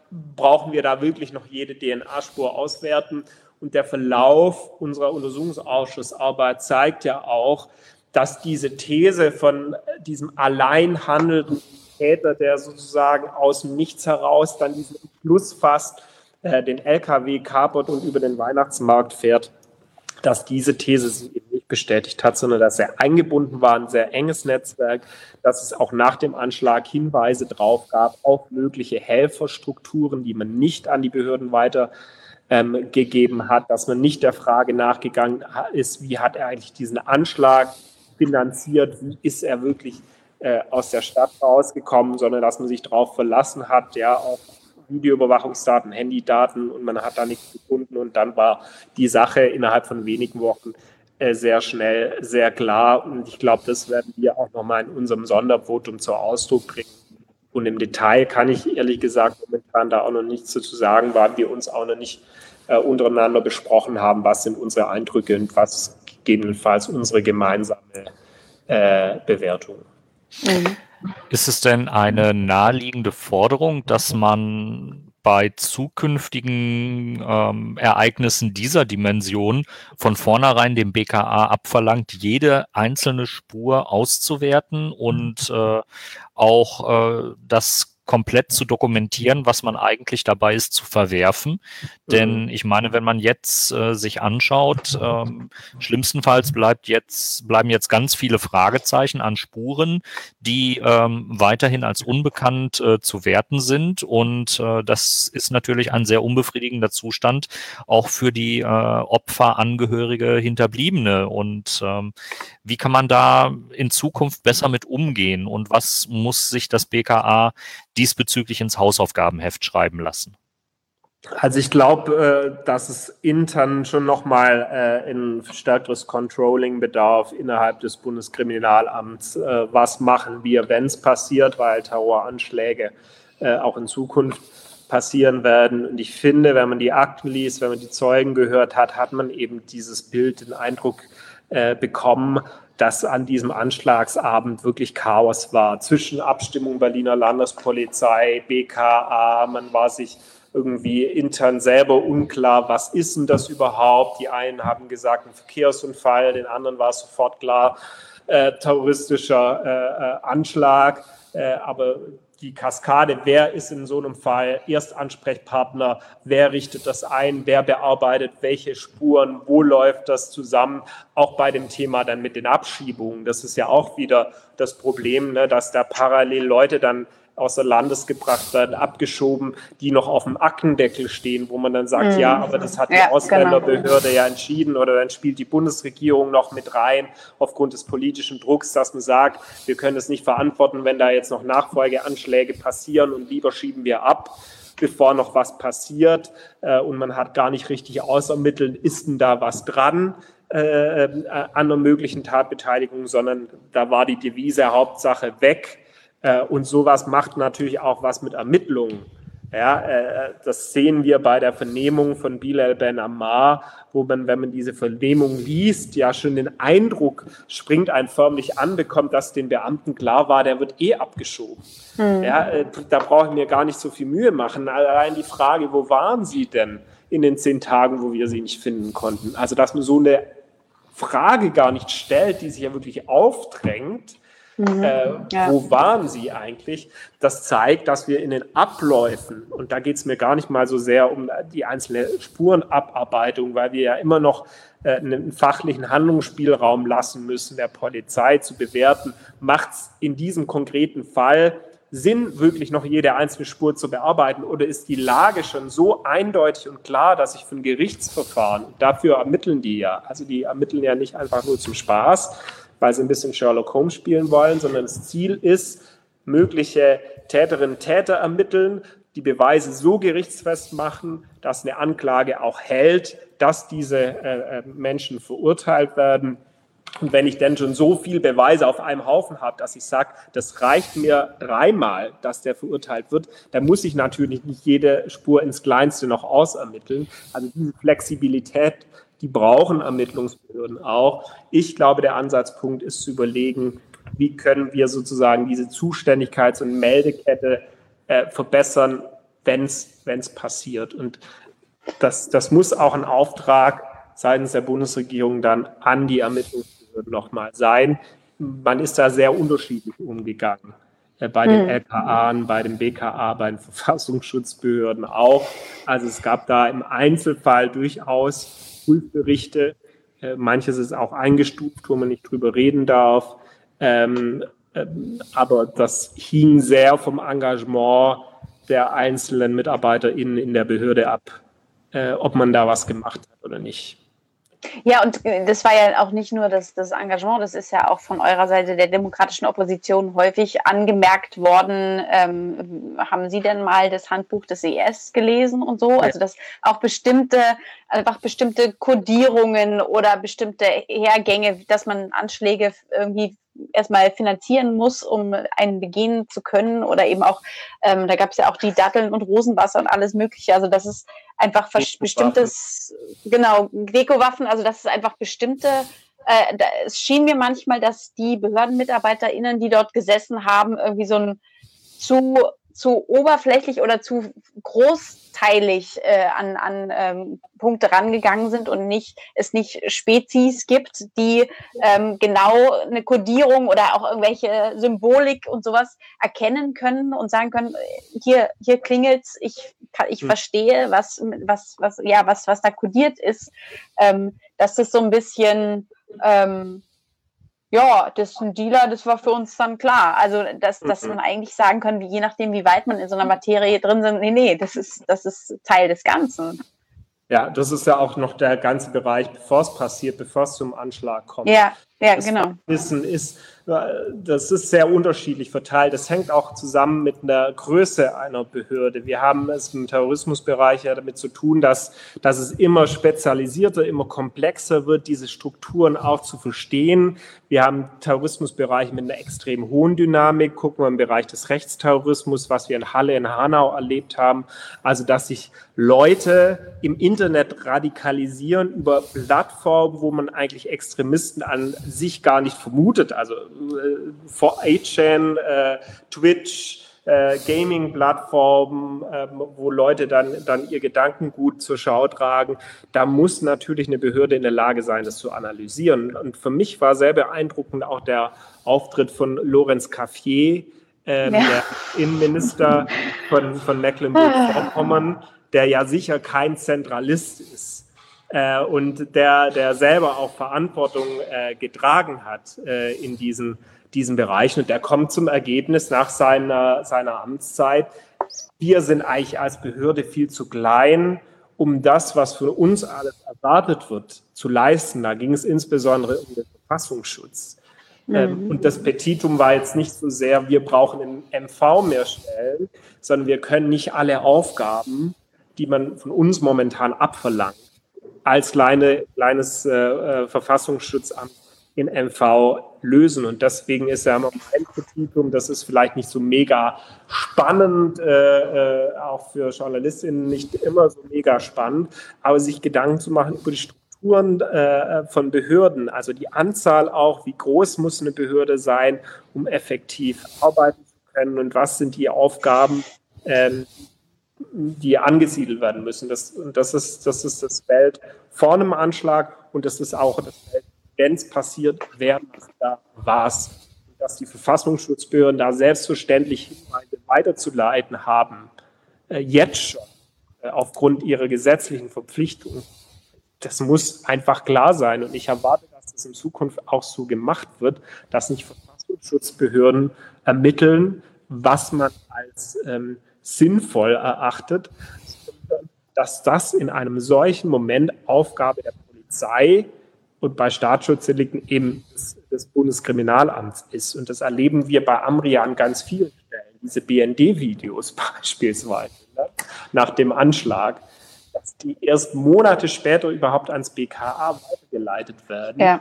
weil Nachrichtendienste sagen, das ist nicht ermittlungsrelevant. Äh, das können die Nachrichtendienste gar nicht beurteilen, das ist auch gar nicht ihr Job, sondern es ist Aufgabe der Polizei, das zu beurteilen. Ja, so generell glaube ich, dieses gesamte System der Strafverfolgung ähm, und auch äh, der Inlandsgeheimdienste muss äh, prinzipiell Taskforce-fähiger werden und ja. äh, dann muss eben sich eine entsprechende Taskforce herausbilden, sobald man eben erkennt, da gibt es eine bundesweite Relevanz. Das hätte ja schon alleine im äh, Fall NRW und Berlin äh, passieren müssen von Seiten des BKA, aber da muss es dann auch eine Kultur in den äh, Verfassungsschutzämtern auf Landesebene geben, dass eben Mitarbeiter ganz klar anzeigen, äh, hier ist gerade die Grenze unserer Kompetenz erreicht und wir hätten aber wirklich noch einen äh, Ermittlungsbedarf und jetzt muss Personal ran.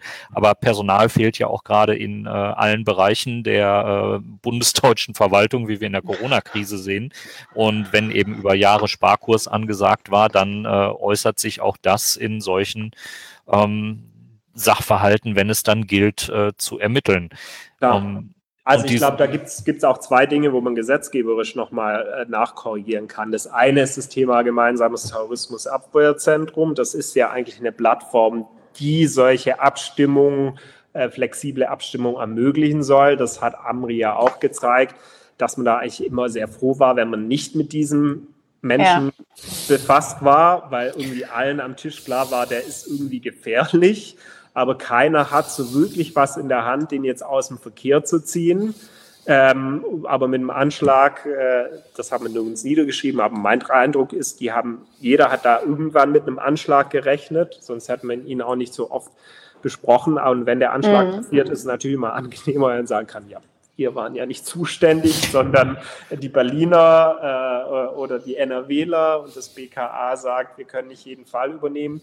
Also ich glaube. Ja, wir hatten ja sogar Zeugen, die gesagt haben, als sie von dem Anschlag hörten, lass es nicht in Amri gewesen sein. Also ja, dass genau, die wirklich, das dass der erste Gedanke war ja. waren vor allem auch die, die am nächsten dran waren und am besten informiert über die Wirkungsweise von islamistischem Terrorismus, mhm. die, die, denen sofort der Amri in den Kopf gekommen ist. Also er war ja ein Gefährder, der damals äh, hochrelevant war innerhalb ähm, dieses Spektrums. Und wenn ich ein Gesetz habe, habe ich natürlich auch für spätere Disziplinarverfahren eine Grundlage, auf der ich Sanktionen stützen kann. Und wenn ich sozusagen die Androhung habe im Hintergrund, dann, dann ist natürlich immer die Überlegung bei jedem sozusagen, verhalte ich mich jetzt konform, lass uns noch mal kurz ins Gesetz gucken, ähm, ja, äh, führt dazu, dass man, dass man äh, besonnener vielleicht umgeht. Und die andere Frage ist, das, was, was äh, Daniel gerade angesprochen hat, diese, diese Übernahmethematik. Äh, BKA, LKA, also wenn übernimmt das, das haben wir ja bei NSU auch schon gehabt in die totalen Vergessenheit geraten, ähm, wo man 2004 versucht hat, ähm, seitens des BKA das an sich zu ziehen, dieses damalige Mord, Mordermittlungsverfahren, wo Bayern gesagt hat, auf gar keinen Fall. Äh, und dann dreht sich wieder rum, dann, dann wollten die Bundesländer, aber das BKA war nicht, äh, war, war wieder, war wieder pampig.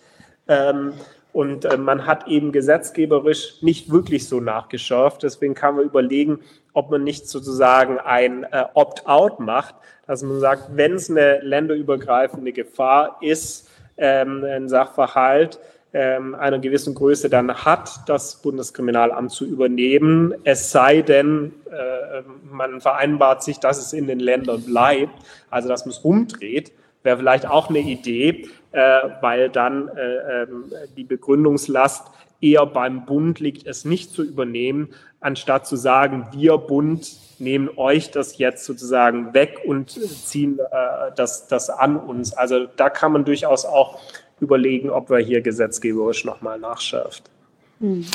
Jetzt haben wir einen Aspekt, äh, nämlich diesen der unkalkulierbaren Einzeltäter, die sich in auf jedweder Plattform zusammenfinden können oder motiviert werden können und ähm, man kommt gar nicht hinterher, die Kanäle zu finden, in denen die Radikalisierung stattfindet. Wie kann man darauf reagieren, ähm, von Seiten der Inlandsgeheimdienste, Auslandsgeheimdienste, ähm, außer mit einer Totalüberwachung, die ja an sich auch nicht äh, durchhaltefähig äh, zu gewährleisten ist, mhm. äh, weil man ja nicht jede Unterhaltung äh, so eindeutig mittlerweile auswerten kann, ähm, dass klar ist, hier findet gerade eine Radikalisierung statt. Ähm, ist das seitens der FDP ähm, eine akzeptable Forderung, wenn es jetzt heißt, wir müssen einfach mehr überwachen und wir müssen jetzt auch in jeden äh, Chat und in jeden Chatkanal, in jede menschliche Kommunikation reinschauen können? Also, dass du mir die Frage stellst, äh, ähm, ist auch irgendwie ein bisschen komisch, aber äh, natürlich ist nicht, äh, wenn es ginge, dass sichergestellt ist, dass nur dieser Gefährder überwacht wird. Ja, wer hätte denn was dagegen? Ich glaube, niemand in Deutschland hat was dagegen, Gefährder, Terroristen zu überwachen als Sicherheitsbehörde, damit ähm, hier keine Anschläge passieren. Nur so schwarz-weiß ist die Welt nicht. Und die Lösungen, die gerade die Union präsentiert, Vorratsdatenspeicherung, Staatstrojaner, äh, man, man, man verliert ja ein bisschen Überblick, was man eigentlich jetzt schon darf und was man noch will und was man noch braucht das ist ja nicht die Lösung, weil beim Staatstrojaner beispielsweise die Union ja nie äh, diskutiert das Wie, sondern immer nur das Ob. Und wenn ich mhm. eben für Staatstrojaner Sicherheitslücken aufhalten muss, das Thema der sogenannten Backdoor, und dadurch 82 Millionen Handys in Deutschland, oder wahrscheinlich gibt es noch mehr, aber es, es gibt 82 Millionen EinwohnerInnen, ähm, und deren Handys von allen einfach offen lasse und dann zu glauben, dass das nur das Sicherheitsbehörden nutzen.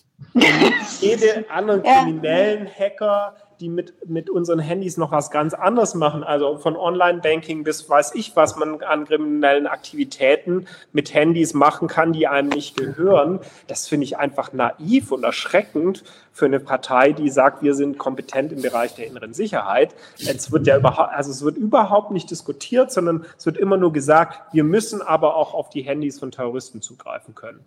Äh, also in der, dieser grundsätzlichen Analyse stimme ich sogar überein. Natürlich müssen wir auch auf Kommunikation von äh, Terroristen zugreifen können. Wir können das heute auch schon. Äh, also bei Anis Amri hat man es gemacht. Richtig. Man hat es nur nicht ja. ausgewertet. Richtig, und das, das ist, das ja. ist ja der, der, Irrwitz dieser weiteren Forderung von mehr Zugriff. Also das wirklich ist, TKÜ und Wohnraumüberwachung hat stattgefunden, weil der so weit als Gefährder eingestuft war, dass genau diese ähm, Handhabung da oder eben das, das Recht der, der Überwachung gegriffen hat. Ähm, aber diese, wenn die Informationen nicht ausgewertet und, und vor allen Dingen auch eingeordnet und, und, und eingeschätzt werden, dann brauchen wir auch nicht noch mehr Content. Also wer, wer soll das bearbeiten? Also eigentlich wäre doch der Ansatz irgendwie aufzuklären, oder? Also insofern also in irgendwelchen Plattformen. Ja. Gerade in diesem Bereich äh, des islamistischen Terrorismus haben wir ja zusätzlich noch das Problem, dass, es, dass die nicht in deutscher Sprache kommunizieren, sondern in Arabisch und dass Arabisch an sich auch keine einheitliche Sprache ist. Das Problem hatten wir im Untersuchungsausschuss ja auch. Google Translate. Äh, ja, Google Translate hilft dann irgendwann auch nicht mehr, weil äh, dass äh, die einzelnen Dialekte so unterschiedlich sind, dass, dass sozusagen sich arabisch sprechende Menschen selber gar nicht mehr verstehen, wenn sie nicht den anderen Dialekt sprechen. Wir hatten den Fall bei einem Zeugen im Untersuchungsausschuss, das war ein äh, sozusagen ein Buddy von dem Attentäter, ähm, den wir aus dem Gefängnis geholt haben. Das ist auch immer ein sehr spannendes Moment gewesen, finde ich, wenn dann ja. die Leute Handschellen da reingeführt werden. Und, und Fußwesseln und alles. Fußwesseln und äh, manche brechen da in Tränen aus und dann muss man noch Psychologe spielen und so. Also es ist, das ist echt eine total krasse Erfahrung. Äh, aber ich drifte ab. Ähm, wir haben ewig gebraucht, ähm, einen Dolmetscher für diesen Menschen zu finden, weil der einen ganz speziellen Dialekt äh, irgendwo im marokkanischen Grenzgebiet gesprochen hat. Das hat Wochen gedauert, bis wir als Untersuchungsausschuss so einen Dolmetscher rangekriegt haben. Und die Menschen kann ich ja nicht in Sicherheitsbehörden vorhalten. Also zu überlegen, wie kann KI, künstliche Intelligenz, helfen, solche Chats auszuwerten, die ich rechtsstaatlich erhoben habe, ohne Staatstrojaner, sondern es waren Telegram-Chats, die hat man dann, da gibt es so spezielle Techniken, will ich jetzt hier nicht öffentlich so, so ausführen. Aber wie, wie kann ich solche Chats schneller auswerten? Die Frage der mhm. Digitalisierung von Sicherheitsbehörden die, da widmen man sich gar nicht im politischen Bereich. Verstehe ich gar nicht, dass man, dass man nicht da einen Fokus drauf legt. Wie kann ich da äh, Beamtinnen und Beamten Erleichterung schaffen bei der Auswertung von rechtsstaatlich sichergestellten Möglichkeiten? Man hat es dann erst im Nachhinein gemacht und das hat ja auch bestimmte Auswirkungen auf den Fall gehabt. Also bis, bis heute behauptet man ja, als der im Juli ausreisen wollte, wollte er nach Syrien als Foreign Fighter man hat überhaupt keinen kein Beleg dafür geliefert bis heute, dass das so war. Wenn man die Chatnachrichten und die Telefonate von Amri, die danach ausgewertet wurden, sich heute anschaut, stellt man fest, er hat mit zu Hause telefoniert, er wollte nach Hause, er hat nach dem Pass vom Bruder gefragt, dass er hier irgendwie wie rauskommt.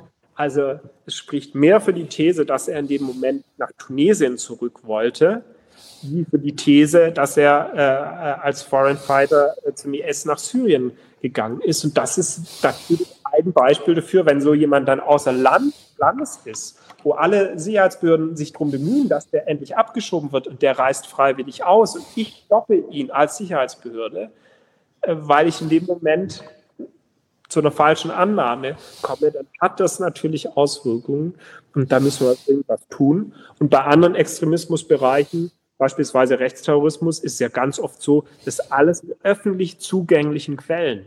Da brauchen ja. überhaupt kein Überwachungsinstrument. Ja, richtig. frei im Internet. Und es wird trotzdem nicht von den Sicherheitsbehörden zur Kenntnis genommen, weil das natürlich eine Masse an Daten ist, die ich gar nicht menschlich händisch ähm, auswerten kann. Und wo, wo ich äh, auch bestimmte Analyse-Tools natürlich ähm, nutzen kann, öffentlich zugängliches auszuwerten und zu sagen, ist da irgendwas Kritisches, was wir uns da näher anschauen müssen. Und man braucht Expertenrat in den Behörden. Äh, mhm. nicht von, ich bin selber Jurist, ich habe sicher nichts gegen Juristen, aber oft sitzen da natürlich Verwaltungsjuristen, äh, Juristinnen ähm, und, und Beamte, aber, aber viel zu selten noch beispielsweise Soziologen, Historiker, Islamwissenschaftler, äh, etc., die, die aus einer anderen Brille, aus einer fachlichen Brille Extremismusbereiche ähm, analysieren und da wertvollen Input auch nochmal geben können für die Arbeit von Sicherheitsbehörden. Ja, und letztlich braucht es ja auch die sprachliche Kompetenz, die gesichert sein muss. Und äh, da ist meine Erfahrung ähm, auch, dass die sehr dünn äh, besiedelt mhm. oder gesät ist. Jetzt nicht ähm, an Menschen, die die Sprache sprechen, sondern wirklich auch an Menschen, die ähm, kompetent, als von den Behörden als kompetent erachtet werden. Und ich glaube, mhm. da muss ich, ähm, gerade weil es so international ist, sehr viel tun, dass dort auch massiv Menschen eingestellt werden und dass man eben nicht nur sagt, man stattet die mit äh, Kurzzeitverträgen oder Werkverträgen oder sonst was aus, sondern die müssen dann auch wirklich dauerhaft zur Verfügung stehen und ähm, Teil der Lageauswertung sein. Also ich glaube, dass wir da auch noch mal was am Besoldungsrecht machen können. Äh, wir hatten es schon mal bei der letzten Reform vorgeschlagen, gerade im Bereich der IT-Fachkräfte. Also es ist ja auch eine riesige Herausforderung. Wie schaffe ich es, solche Leute in Behörden zu bekommen, die auf dem freien Markt wesentlich mehr verdienen bei Microsoft, SAP und äh, was da sonst noch so äh, auf dem Markt vorhanden ist. Da werden wir auch nie wettbewerbsfähig sein können, wenn es um, um die reine monetäre äh, Sache geht. Äh, da muss man auch ehrlich sein. Das können wir als Staat so in der Fläche gar nicht leisten.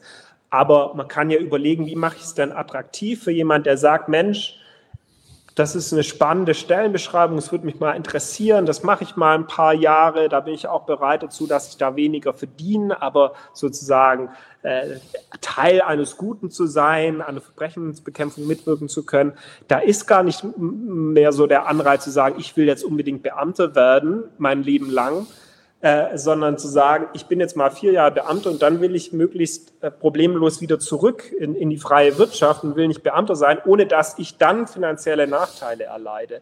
Ich glaube, da muss auch so ein Besoldungsrecht offener werden für solche Menschen, die sagen, ich will mal ein paar Jahre da arbeiten, aber ich will auch die Freiheit haben zu sagen, ich gehe wieder zurück äh, in den, die freie Wirtschaft und mache wieder nochmal noch mal was ganz anderes. Da sind wir auch nicht gut drauf eingestellt.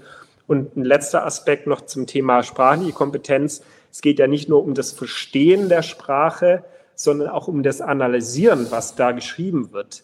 Gerade im Bereich des islamistischen Terrorismus ist es nicht so, dass die dann schreiben in diesen Telegram-Chats, hast du schon die Bombe und wir treffen uns dann am 19.12. um 20 Uhr auf dem Breitscheidplatz, dann geht's los sondern da wird von, von Fußballspielen, von Hochzeiten gesprochen, also sozusagen so Andeutungen, die auch immer wieder variieren, äh, wo man dann andere Begriffe benutzt, wenn der, der vorhergehende Begriff den Sicherheitsbehörden auch irgendwie bekannt geworden ist, dass das vielleicht für Anschlag steht. Also es ist auch eine sehr dynamische Szene. Und diese Kompetenz, die würde ich mir auch nochmal verstärkt in den Sicherheitsbehörden wünschen, dass man da eben immer up-to-date ist und äh, ich will da keinen Generalschelte machen. Da arbeiten total viele MitarbeiterInnen, die richtig Ahnung haben. Ähm, aber es gibt eben auch bestimmte Behörden, das haben wir auch festgestellt, wo das Wissen sehr unterschiedlich verteilt ist und auch die Motivation, sich fortzubilden, ähm, ja, zu, zu wünschen übrig lässt. Und das hat dann wieder was mit der Größe auch der Behörde zu tun, manche Verfassungsschutzbehörde, wo, wo dann die Fachaufsicht komplett ausgeschaltet war, über Jahre hinweg Dinge passiert sind. Also das ist immer so schade, wenn wir da über alles reden dürften, was wir da gehört haben. Das, da bleibt einem manchmal echt die Spucke weg, mhm. ähm, was da passiert. Ähm, Nachrichtendienstkontrolle wäre auch nochmal so ein Punkt äh, wo man dran muss, äh, weil es nicht sein kann, dass wir immer über Untersuchungsausschüsse erfahren, was in Behörden über Jahre da passiert. Ähm, da würde ich mir wünschen, dass da wirklich was effizient passiert und wir da, da, da als Parlament oder Parlamente schärferes Schwert in der Hand haben, dann einzugreifen, bevor solche Dinge auf die ganz schiefe Bahn laufen und Bühne laufen. Hm. Ja.